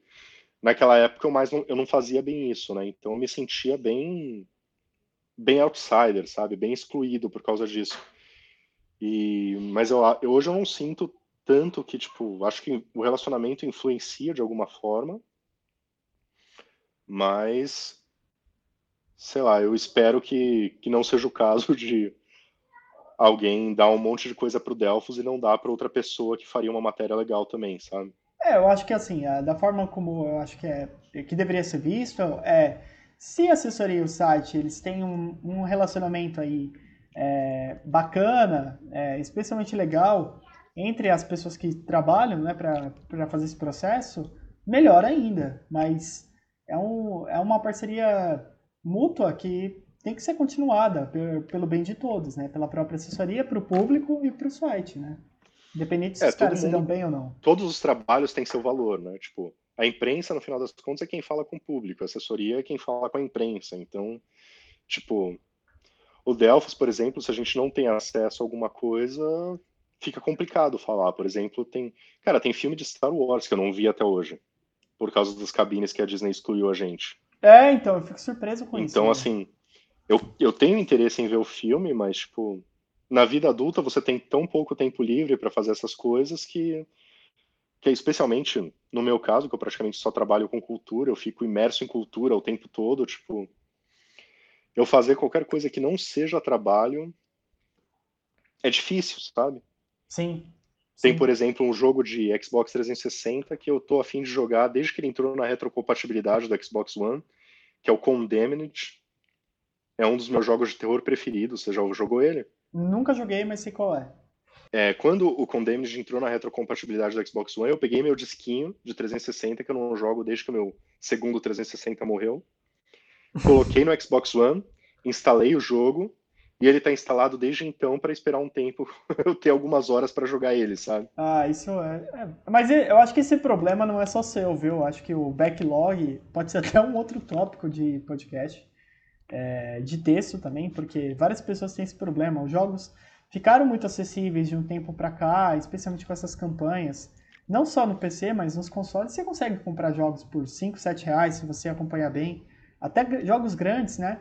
Tudo bem, às uhum. vezes pelo motivo errado. The Division já teve uma campanha que saiu por 9 reais, mas é porque o jogo foi muito criticado, enfim. É... Então acho que as pessoas acabam comprando mesmo pela empolgação e nunca arranjam tempo para jogar, né? Uhum. Mas eu acho que é um pouco diferente, porque tipo, eu também tenho o meu backlog pessoal, assim, digamos, jogos que eu tenho. Esse do caso do Condemned é um jogo que eu já joguei, né? Que eu quero jogar de novo, eu quero viver de novo a experiência. Mas é eu tenho jogos também comprados, inclusive, que eu nunca joguei, pelo mesmo, pelo mesmo motivo de todo mundo, né? Tipo, a maioria das pessoas falta tempo, mas o meu, tipo, eu até tenho tempo de jogar, mas o tempo que eu jogo é a trabalho. Então, tipo, eu não. Sei lá, fica difícil. Encaixar eu, ter, depois, eu, tenho, né? eu tenho cinco jogos pendentes de resenha, por exemplo. E daí eu vou parar por dois, três dias para jogar com Damage, sabe? Não é dá. complicado, é complicado. Então, assim, quando eu pego para jogar jogos que eu ainda não joguei ou que ou que eu já joguei que eu quero jogar de novo, normalmente nessas épocas de entre safra, sabe? Tipo, em janeiro, assim, daí eu escolho muito bem cada jogo que eu vou jogar nesse tempo, sabe? Tipo, eu tenho agora três dias até chegar o próximo jogo. O que eu faço? Vou jogar esse, sabe? É, é, eu entendo isso. Eu, eu tenho esse problema, mas menor, né? Porque eu não, eu não, eu não cubro tanto quanto você, aliás. Eu, eu já falei isso. Eu acho você um posto de cultura pop, não dá pra acompanhar tanto de coisa que você vê e joga. Mas eu, eu entendo esse problema, assim. Acontece comigo também. É, eu acho que tá na hora a gente falar de Crepúsculo, né? O que você acha? Eu acho que sim, mas olha só, acho que tem alguém entrando no estúdio. Ah, é o Guilherme Viana, olha lá. E aí, Guilherme? E aí, beleza, pessoal? Oi, e aí, Desculpa Guilherme? a entrada brusca aí, eu entrei chutando a porta, eu sempre faço isso, não posso controlar. É, a gente estava aqui conversando sobre os causos do Delfos e tal, e você participou de um caos que foi bem curioso na época, né? Acho que foi lá em 1942, por aí. Perto disso, sim, foi em 2009. É, bem perto. Para ser mais exato, Bem, tá mais perto de 1942 do que do ano de hoje. Eu não sou muito bom de matemática. Olha só, foi, para ser muito exato, isso aconteceu no dia seguinte ao Halloween. Eu não sei se você também se lembra desses detalhes. Eu, eu me lembro de ser no dia quiser... seguinte ao Êxodos. Exatamente. Falando de banda de metal, né? É que o Halloween que você falou Nossa. é com A, né? Não é com E. É, sim, é. exatamente. Halloween com A. É, a gente é. foi, você veio para São Paulo para a gente ir num show que era o, o Exodus, o Creator e tinha o que mais? O Live Zai e mais uma Não, banda. isso aí você já está misturando com 2006. 2006, eita nós. Sim. O Corrales não tem tão boa memória assim, né? Pra algumas Mas então, peraí. Foi só o Exodus e o Creator nesse show? Sim, só esses dois, isso. E daí tinha, a, tinha o convite para a coletiva do, do Crepúsculo, que era no domingo. Pois é, né? você me veio. Você me veio com essa proposta indecente aí, de é. perguntar se eu toparia ir para lá. É, essa, e eu queria comentar sobre isso. Assim, de fora, eu era um, da, um Delfonauta na época. Essa é uma das maiores sacanagens que eu já vi do Delfos, viu? e nem foi no bom sentido. Mas como ele te convenceu de fazer isso, Guilherme? Não, então, ao contrário do Corrales, eu não tenho uma tatuagem íntima de crepúsculo. Então, demorou um pouco para ele me convencer. Mas eu, eu aceitei mediante a, a, a possibilidade de chamar todo mundo de bicha. Como é que foi isso, né? A gente, se eu não me engano, era, não sei se era o segundo filme ou o terceiro filme da saga. É, e acho que alguns dos atores viriam para cá, para o Brasil. É, e ele perguntou se ele, se, eu, se, ele poderia ir como fotógrafo e eu como repórter, né, para a gente escrever uma matéria sobre isso. A, a, intenção dele, eu acho que era justamente diversificar um pouquinho né, o, o, o público do site, né, de, de repente chamar um pessoal mais novo para curtir e tal. É, e a gente chegando lá, depois de um perrengue, né? Porque a gente era uma, se não me engano, era um dia seguinte, um, era, entre o feriado, né? Porque acho que foi dia 1 de novembro. Pois é, o feriado é o meu aniversário, né? Ainda tinha isso, isso para tornar tudo mais, mais complicado. A gente teve um show antes, no dia seguinte seria o meu aniversário, e ainda era num domingo, e para piorar, era tipo num lugar extremamente inacessível de São Paulo. A gente demorou um tempão para chegar lá. Então você não quis sofrer sozinho, né? Esse foi seu presente, né? Basicamente isso. Ah, e conhecer o ator lá, que era mó gato, né? Também acho que era ah, interessante. É, que é o no... talvez o novo Batman, né? Já é o novo Batman, né? Não, não eu não acho que esse. ele não veio. Que... Era o Shark Boy, era o lobisomem. Cara. O lobisomem Shark Aquele Boy. Que tem cara de lhama. Ah, tá. Ok. Mas tinha uma menina também, se eu não me engano. Não era só o cara, mas eu não lembro qual das meninas. Não, era, era a menina principal. Não, a Kirsten Stewart? Acho que não era, não. É, é assim, Isso. Eu tô era ela, com o texto aberto, ela. era ela. Caramba. Pois é. Pô, Só ela é bonitona bonitão mesmo. mesmo. Seria legal ter visto uh, os dois bonitões. Ainda mais você que tava com a câmera, mas duvido que você tirasse foto dela, você ia ficar só nele. Ah, é, vai que ele vira lobisomem, né? Eu não quero perder ó, os efeitos especiais.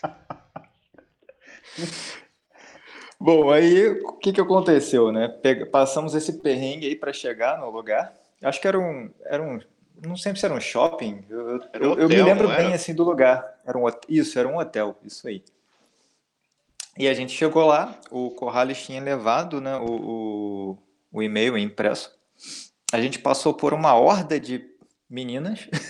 Não, e detalhe, não era necessário tentando... levar o e-mail impresso. Não falava nada, não só era. falava confirme presença, eu confirmei, mas acho que eu tive um sexto sentido feminino aí que me fez levar o, o e-mail, e daí o segurança só deixou a gente entrar porque eu levei o e-mail impresso. Putz. Já começou a falta de organização aí, né, cara? Isso. Já começou aí. Tava um calor danado do lado de fora. Eu me lembro que a gente ficou um tempão para conseguir entrar. Aí, bom, passamos pela horda das meninas e entramos. Vocês têm noção de quantas tinham, mais ou menos? Dá para mensurar, ter uma ideia? Pô, é difícil, viu? Ah, centenas, cara. Centenas. Centenas. É, sim, tinha bastante gente.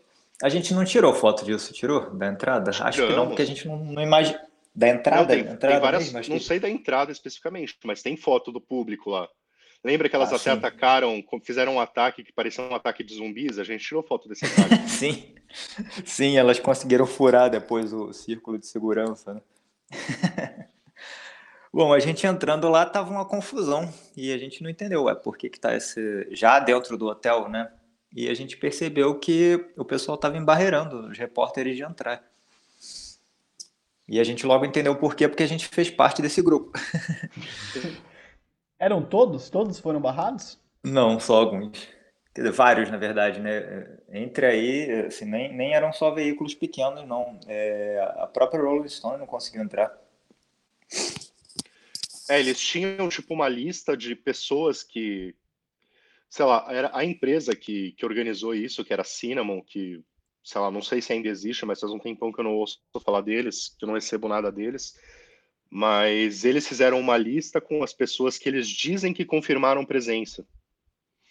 E as pessoas que eles dizem que não confirmaram presença não estavam na lista e, portanto, não poderiam entrar. Ah, olha só, foi por isso? Eu nem fiquei sabendo disso depois. É, essa foi a desculpa, né? Tipo, lembra, eles falaram que a gente não estava na lista. Que só quem estava na lista podia entrar. Isso foi falado pra gente na hora. Sim, eu, eu, isso eu me lembro, sim, mas eu não me lembrava que a gente não estaria porque não confirmou. Achei que a gente não estaria porque a gente não foi convidado. Não, a gente tanto cabeça foi convidado que eu levei o eu levei o e-mail, né? É, sim, sim, com, sim. Com o convite e com a minha confirmação. O e-mail que eu levei era da minha resposta confirmando a nossa presença, com o meu nome e o seu. Sim, sim. É, bom, eu estou vendo aqui, enquanto você estava falando só de curiosidade, eu pesquisei aqui, eles continuam existindo sim. Surgiu em 2002 a empresa. É, um pouquinho antes do Delphos. Hum. Mas assim, esse não foi o primeiro problema de organização com a Cinnamon. É... Então, assim, talvez eles não trabalhem mais com cinema hoje, não tenham nenhum cliente de cinema, que eles eram uma agência que parecia grande. Mas, assim, eles eram péssimos em organização. Ainda tem o detalhe que a gente está gravando isso numa época que não tem cinema, né? É, tem é, isso. Verdade. Mas uma coisa que eu sempre quis perguntar para vocês: esse tipo de situação é muito incomum, né? Não era comum esse tipo de problema. Cara, você não estar na lista, eu acho que é acontece de vez em quando. Não sei quão difícil é para um assessor de imprensa não colocar na lista, colocar todo mundo na lista, mas acontece de tipo, ah, você não tá na lista, mas tudo bem, sabe? É, isso que eu pensei, é, realmente. Isso já aconteceu algumas vezes. Agora, por exemplo, tem um caso que eu acho, eu sempre cito como um, um caso que eu achei bem profissional, foi a Warner numa cabine de um dos Harry Potters, não me lembro exatamente qual, mas assim, foi muita gente que não foi convidado. Muita gente mesmo, assim, tipo, fãs que descobriram que ia ter cabine e foram lá jogando um verde, sabe? Certo. E daí o que a Warner fez, ao invés de fazer o que a Cinnamon fez e mandar todo mundo embora e, tipo, deixar um monte de gente brava, a Warner alugou mais uma sala no cinema e passou o filme para todo mundo que estava lá. Que legal. É, bacana. É. Eu achei uma, uma posição assim, tipo, cara, a Cinnamon deveria ter feito isso, sabe? Pelo menos para os jornalistas, né? Tipo, ok, claro, as centenas de meninas que estavam lá para para ver os atores, é, seria estranho elas entrarem, né? Até a coletiva não, rola, não rolaria tão bem, mas quem eles sabem que é jornalista, que eles com, com, com, conheciam, né? Tipo, tinha gente lá, por exemplo, da Cinnamon, que eu tinha visto numa cabine na semana anterior, assim, numa cabine que eles organizaram. Tipo, a pessoa me conhecia. Eu lembro sabe? que você. É, e você conhecia todo mundo de nome, eu me lembro de você falar isso na época. Pois é. Então, assim, eles, eu acho que foi uma coisa desnecessariamente agressiva eles terem essa atitude de, de deixar jornalistas que eles convidaram para o evento de fora, do nada, num domingo. Sabe? Tipo, a gente já foi lá num domingo. E é, não querendo ser advogado do diabo, isso deve ter acontecido por conta dos atores, né? Porque isso não era uma exibição do filme, se eu não me engano, nem passaria o filme nessa ocasião. Não, era não, só uma coletiva com os atores. Né? É. é, isso que eu sempre quis perguntar para vocês se algum dia vocês ficaram sabendo ou desconfiaram do motivo real, né, do porquê isso aconteceu. É, eu Cara, acabei de saber hoje também, né? Foi o que o Corrales falou. Então, depois Sobre- da- disso acontecer, quando o Guilherme escreveu a matéria, eu mandei um e-mail para Cinnamon com a matéria, falando: "Ó, vocês não deixaram entrar, mas eu- a gente foi para trabalhar, a gente trabalhou, e aqui está a matéria resultante disso, né? Aí eles responderam falando, tipo, Carlos, me liga, vamos conversar, alguma coisa assim. E daí eu respondi falando: olha, é, vamos conversar por e-mail, porque eu quero deixar tudo registrado. E se for o caso, eu coloco a manifestação de vocês na matéria. E daí eles não responderam mais. Entendi. Entendi. E isso acho que eu nunca contei pra você, né, Guilherme? Acho que isso é novidade pra você. também. Não, não. Sim. Mas assim, Tá vendo? é, Nada como esperar 11 anos para saber o resultado de uma matéria. é. Mas assim, uma coisa que eu achei curiosa, eu fiquei muito bravo, cara, com essa história toda, sabe? Tipo, eu fiquei assim, lívido com o negócio. E o Guilherme levou muito na boa. Desde então eu decidi que quando Sim. eu crescesse eu ia querer ser que nem o Guilherme, cara. Até hoje eu não consegui isso ainda. Não, mas eu explico por quê. Você, você era o cara que estava com a câmera, né? Acho que a matéria teria sido mais interessante para você se você tivesse fotografado os atores. Eu não. Por outro lado, eu tinha que escrever sobre uma coisa que eu não fazia ideia do que falar. Então, isso ter acontecido me deu muito mais material para saber o que falar do que se eu tivesse só, só visto dois caras que eu nem conheço direito. Eu É. acho que no final das contas Foi uma situação ficou mais muito mais interessante. legal, né? Com certeza. Sim. Eu acho que é uma das melhores matérias do site e uma das mais engraçadas, com certeza também. Inclusive, nessa matéria aconteceu uma coisa que eu coloco no meu currículo até hoje, um comentário de alguém que falou que o Guilherme é o cara mais engraçado do mundo. Se vocês entrarem no meu LinkedIn, tá lá nisso, essa descrição. Guilherme, o cara mais engraçado do mundo. Aí você cita o cara, né? Tipo, que nem citação acadêmica, assim, sobrenome primeiro, aí o ano que ele fez um comentário, né? Exatamente. Uma coisa que eu me lembro bem dessa matéria que eu acho que ficou muito legal é aquela foto que a gente fez de você gritando Cinnamon, lembra? Que tipo, Uma você ficou outra, outra curiosidade a respeito dessa foto. Sim, sim. Outra curiosidade a respeito dessa foto. Foi a última foto feita com aquela minha camisa. Na semana seguinte, ela foi roubada do varal coletivo do condomínio que a gente morava na época. Eita. Caramba! Nossa, mas pelo menos o cara tem bom gosto, eu acho, né?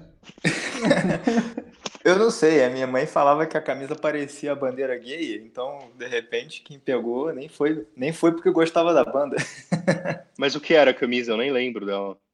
Era uma camisa do Rainbow, do Rising do Rainbow. Então, Ah, tinha então aquela mão realmente- um um arco-íris. Realmente parece uma bandeira gay, né? Tipo, Rainbow e. As capas do Rainbow têm a ver com as bandeiras gays, né? Pelo menos visualmente, embora eu ache que a. É porque os dois usam arco-íris, né? Sim, sim, sim.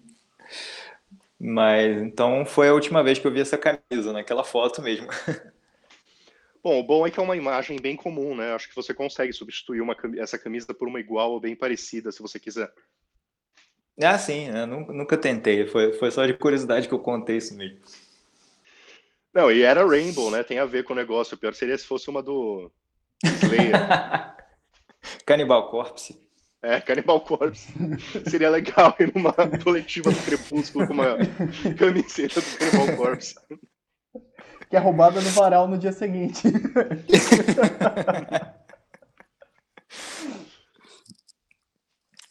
Enfim, foi realmente uma ocasião legal, assim. e- Então, foi, foi uma coisa tão atípica, né? Que a gente, 11 anos depois, ainda se lembra com bastante detalhe, né? Especialmente a parte da- das meninas furando o, o cerco dos seguranças, né? Que começou o pessoal a se socar contra as paredes de vidro do hotel. Que realmente parecia uma cena de filme de zumbi. Mas aquilo E deu gente- medo, né? Não, e a gente ficou preso lá dentro. É, Acho que até o Corrales tirou umas fotos do pessoal lacrando as entradas do, do hotel com aquelas fitas de, de- Eu não sei o nome daquilo. É tipo uma abraçadeira de E plástico, isso foi né? que enquanto a coletiva estava consegue- acontecendo, né? Tipo, a coletiva sim. A gente nem chegou a ver os atores, cima, nem saindo do lugar. A gente estava na parte de baixo, tipo, um andar abaixo de onde a coletiva estava acontecendo e a gente não podia ir embora, porque os zumbis barra meninas estavam tampando a entrada. E a gente também não podia trabalhar lá em cima, né? Fazendo a coletiva. Eu, naquela, naquela absurda. ocasião, a gente ainda. Eu acho que a gente ainda estava argumentando, tentando entrar, não estava? Ou a gente só estava esperando ver o que, que ia acontecer mesmo. Eu acho Lembra que que nessa... tinha gente que tava brava, que chutou até o, o cartaz do filme, derrubou o cartaz do filme? Nossa, isso eu não lembrava. eu não lembro da gente estar argumentando nessa hora, porque eu acho que uma vez que a coletiva começou, acho que não tem mais motivo para entrar, né? Mas. Sim. Mas sei lá, eu acho que seria bom ter, ter pelo menos uma atitude respeitosa da Cinnamon. É, sei lá, se manifestando a respeito, né? Porque foi um desrespeito com, com jornalistas que foram lá trabalhar. Sim, claro. Aí as moças lá na porta, né, ao invés de elas ficarem falando brains, miolos e tal, elas ficavam Jacob, né? a assessoria não se posicionou sobre as meninas zumbis? Cara, eu não me lembro disso. Você lembra, Guilherme? Não, eu só me lembro do pessoal ficar com medo lá dentro. Porque assim, Provavelmente vocês não podem trabalhar, idem. Mas pelo menos saírem com segurança, né? Tipo. a gente levou bastante tempo para conseguir sair e saiu pelos fundos do hotel. A gente saiu que nem rockstar, né? Como se as meninas estivessem lá para ver a gente. e foi assim mesmo. Você lembra que quando a gente saiu, veio um grupo para cima da gente para perguntar: e aí, o que, que vocês viram? Como é que foi? é mesmo, cara. Eu não lembrava disso. E aí você A gente aproveitou para tirar um sarro ou a gente falou verdade que a gente não viu nada? Não, a gente falou a verdade. Pô, era uma oportunidade para ter inventado uma história, né? Tipo, cara, o Jacob veio voando. Que nem o, ele veio na nave da Xuxa, sabe? Alguma coisa assim. Vocês poderiam ter falado ele... que ele tirou a camisa no meio da coletiva.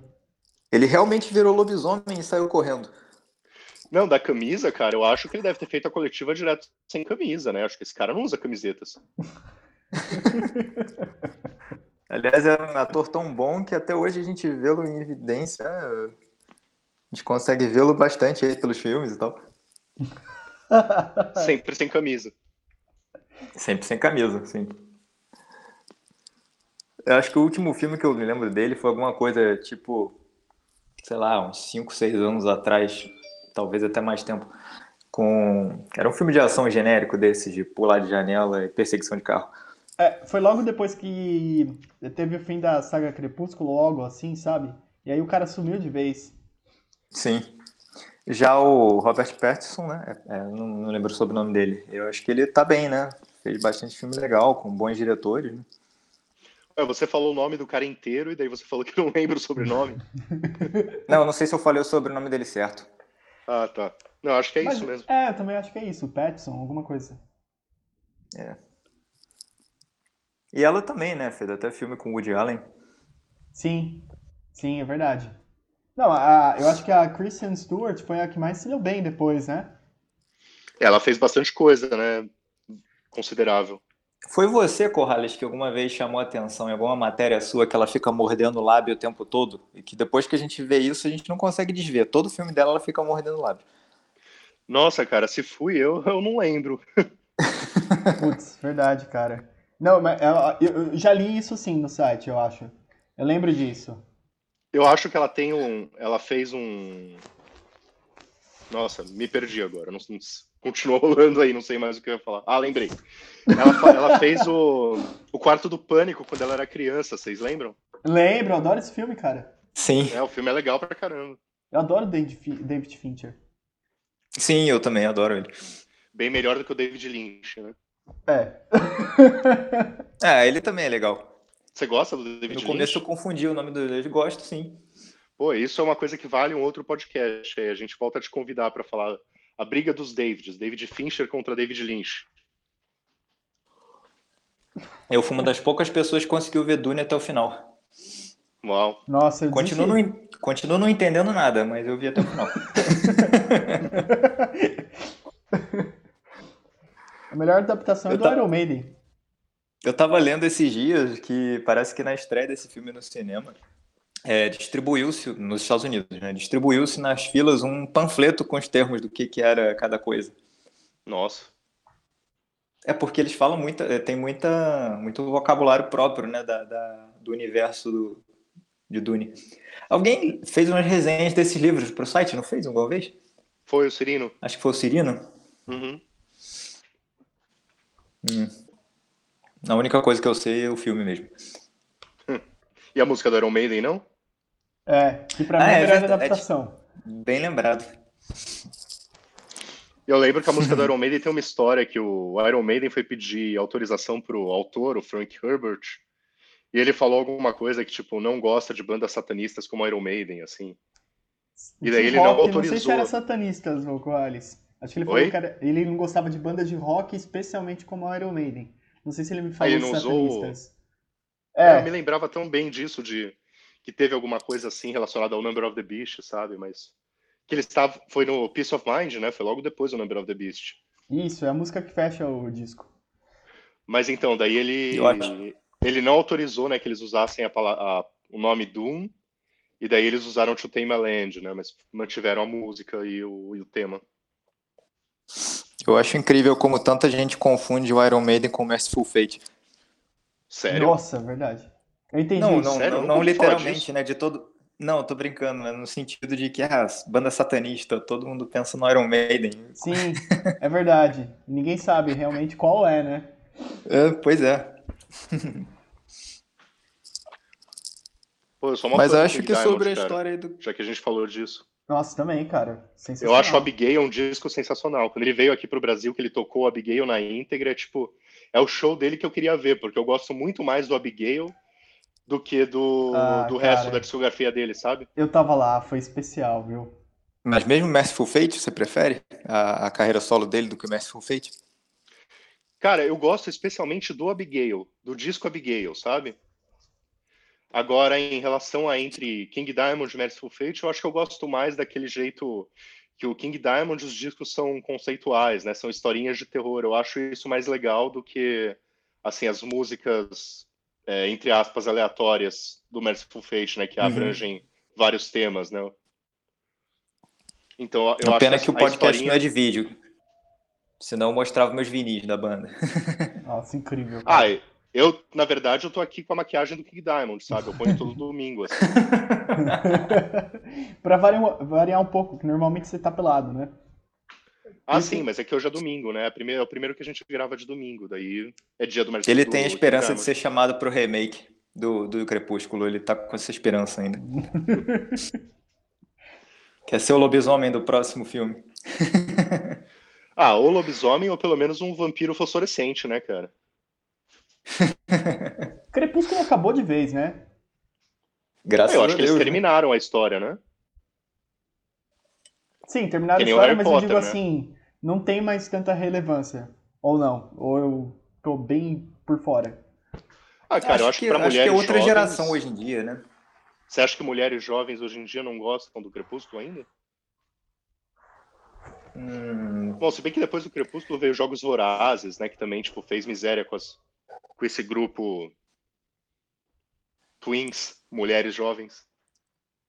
fez mais sucesso, talvez. Até por conta. A atriz ela é muito querida, né? Pelo pessoal, a Jennifer algo.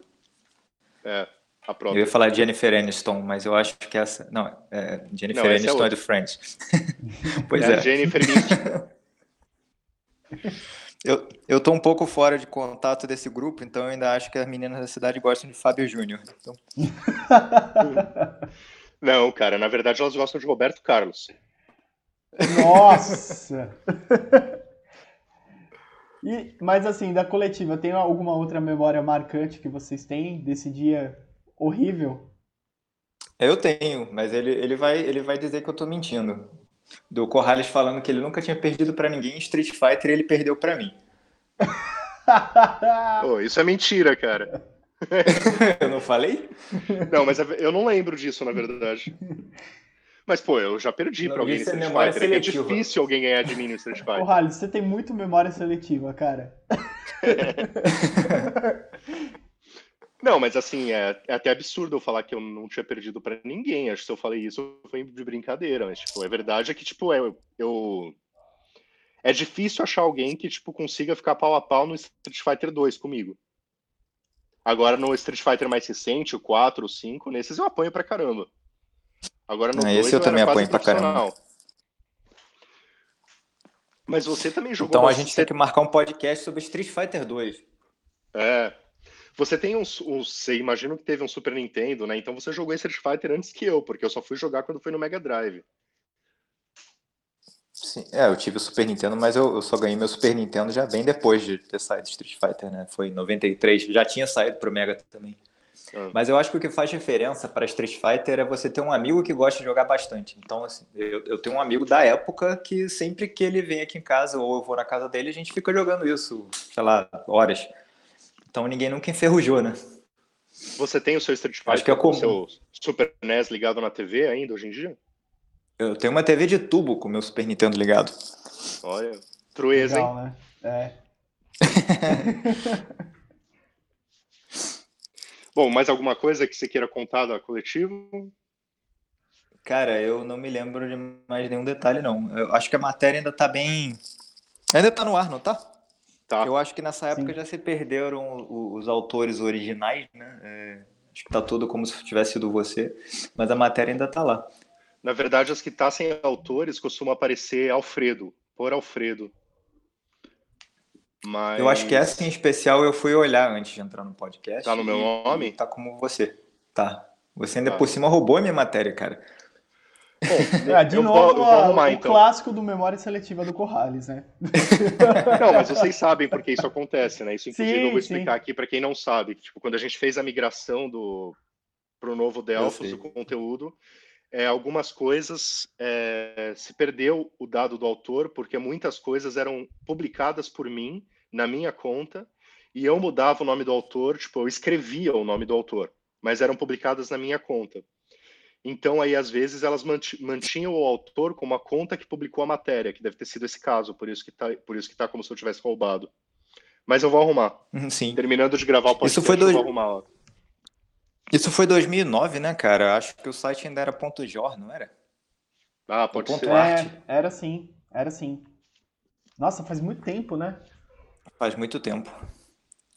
É, a gente se sente velho, né, de pensar que isso tem 11 anos e passou tão rápido, mas, mas já tem bastante tempo.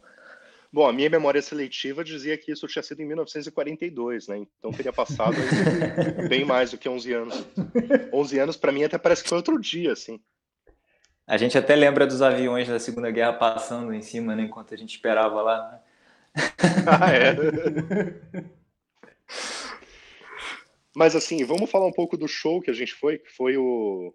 Foi só Exodus e Creator. Então, qual foi esse outro show que a gente foi que teve o Lives Eyes? Foi com você. Ah, né? sim, você. Foi sim, você, você lembrando de um festival de 2006, que foi a primeira matéria que eu fiz para o Delphos. Que foi Lives Eyes. É... Teve. Como é que era o nome? A banda do marido da. Da, da Live Christine. Né? Isso. Como é que era o nome da banda? Atrocity. Atrocity? Olha, lembramos juntos. E tinha, e tinha mais um, mais uma banda. Era, era o For Destruction? Acho que sim. Nossa, eu nem lembrava que eu já tinha visto um show do Destruction, cara.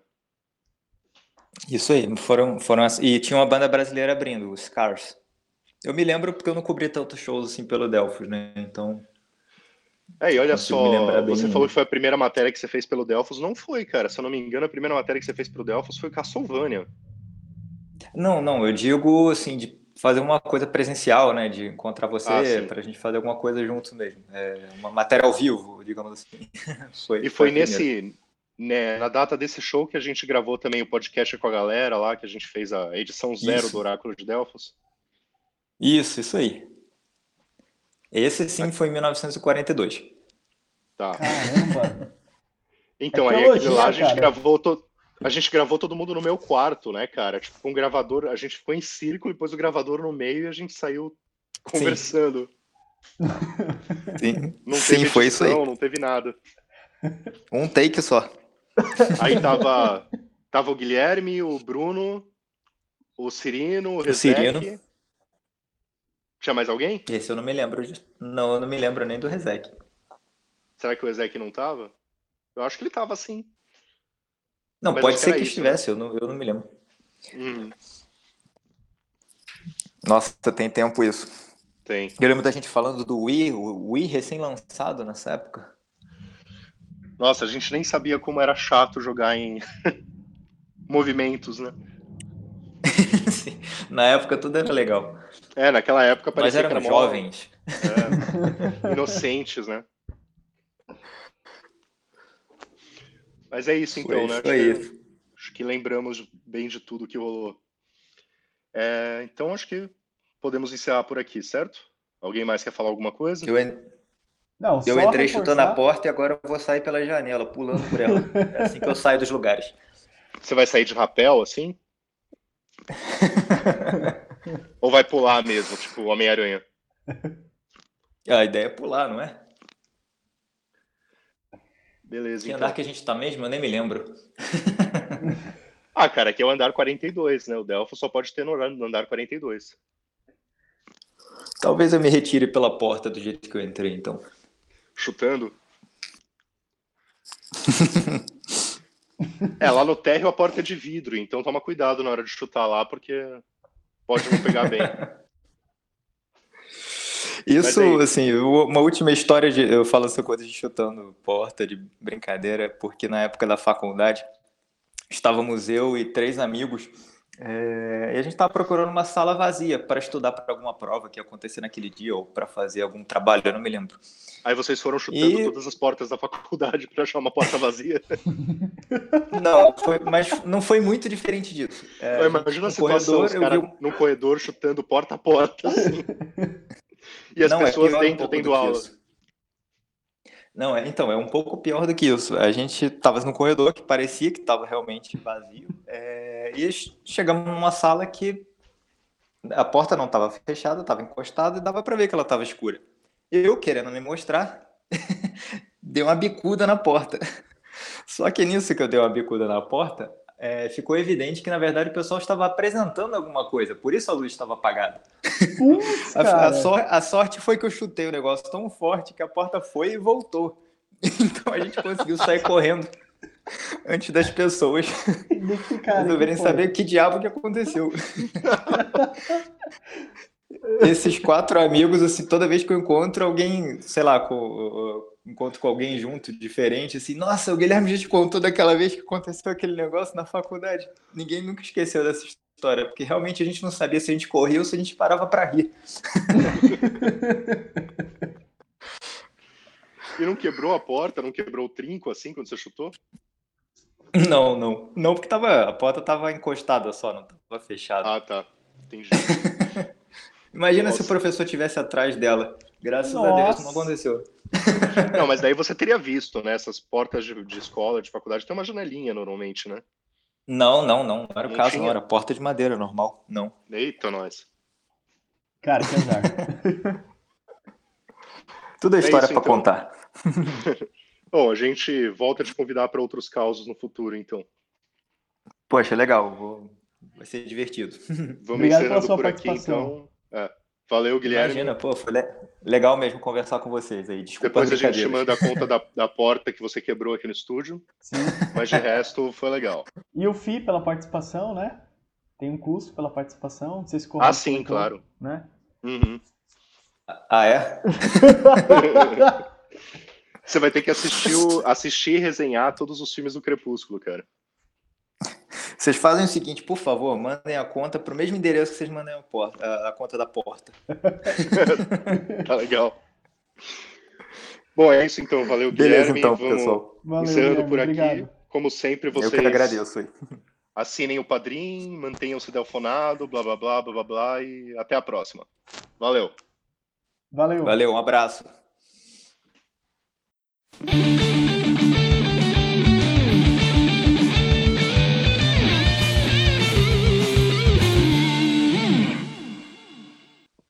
Um, dois, três e. Delfos!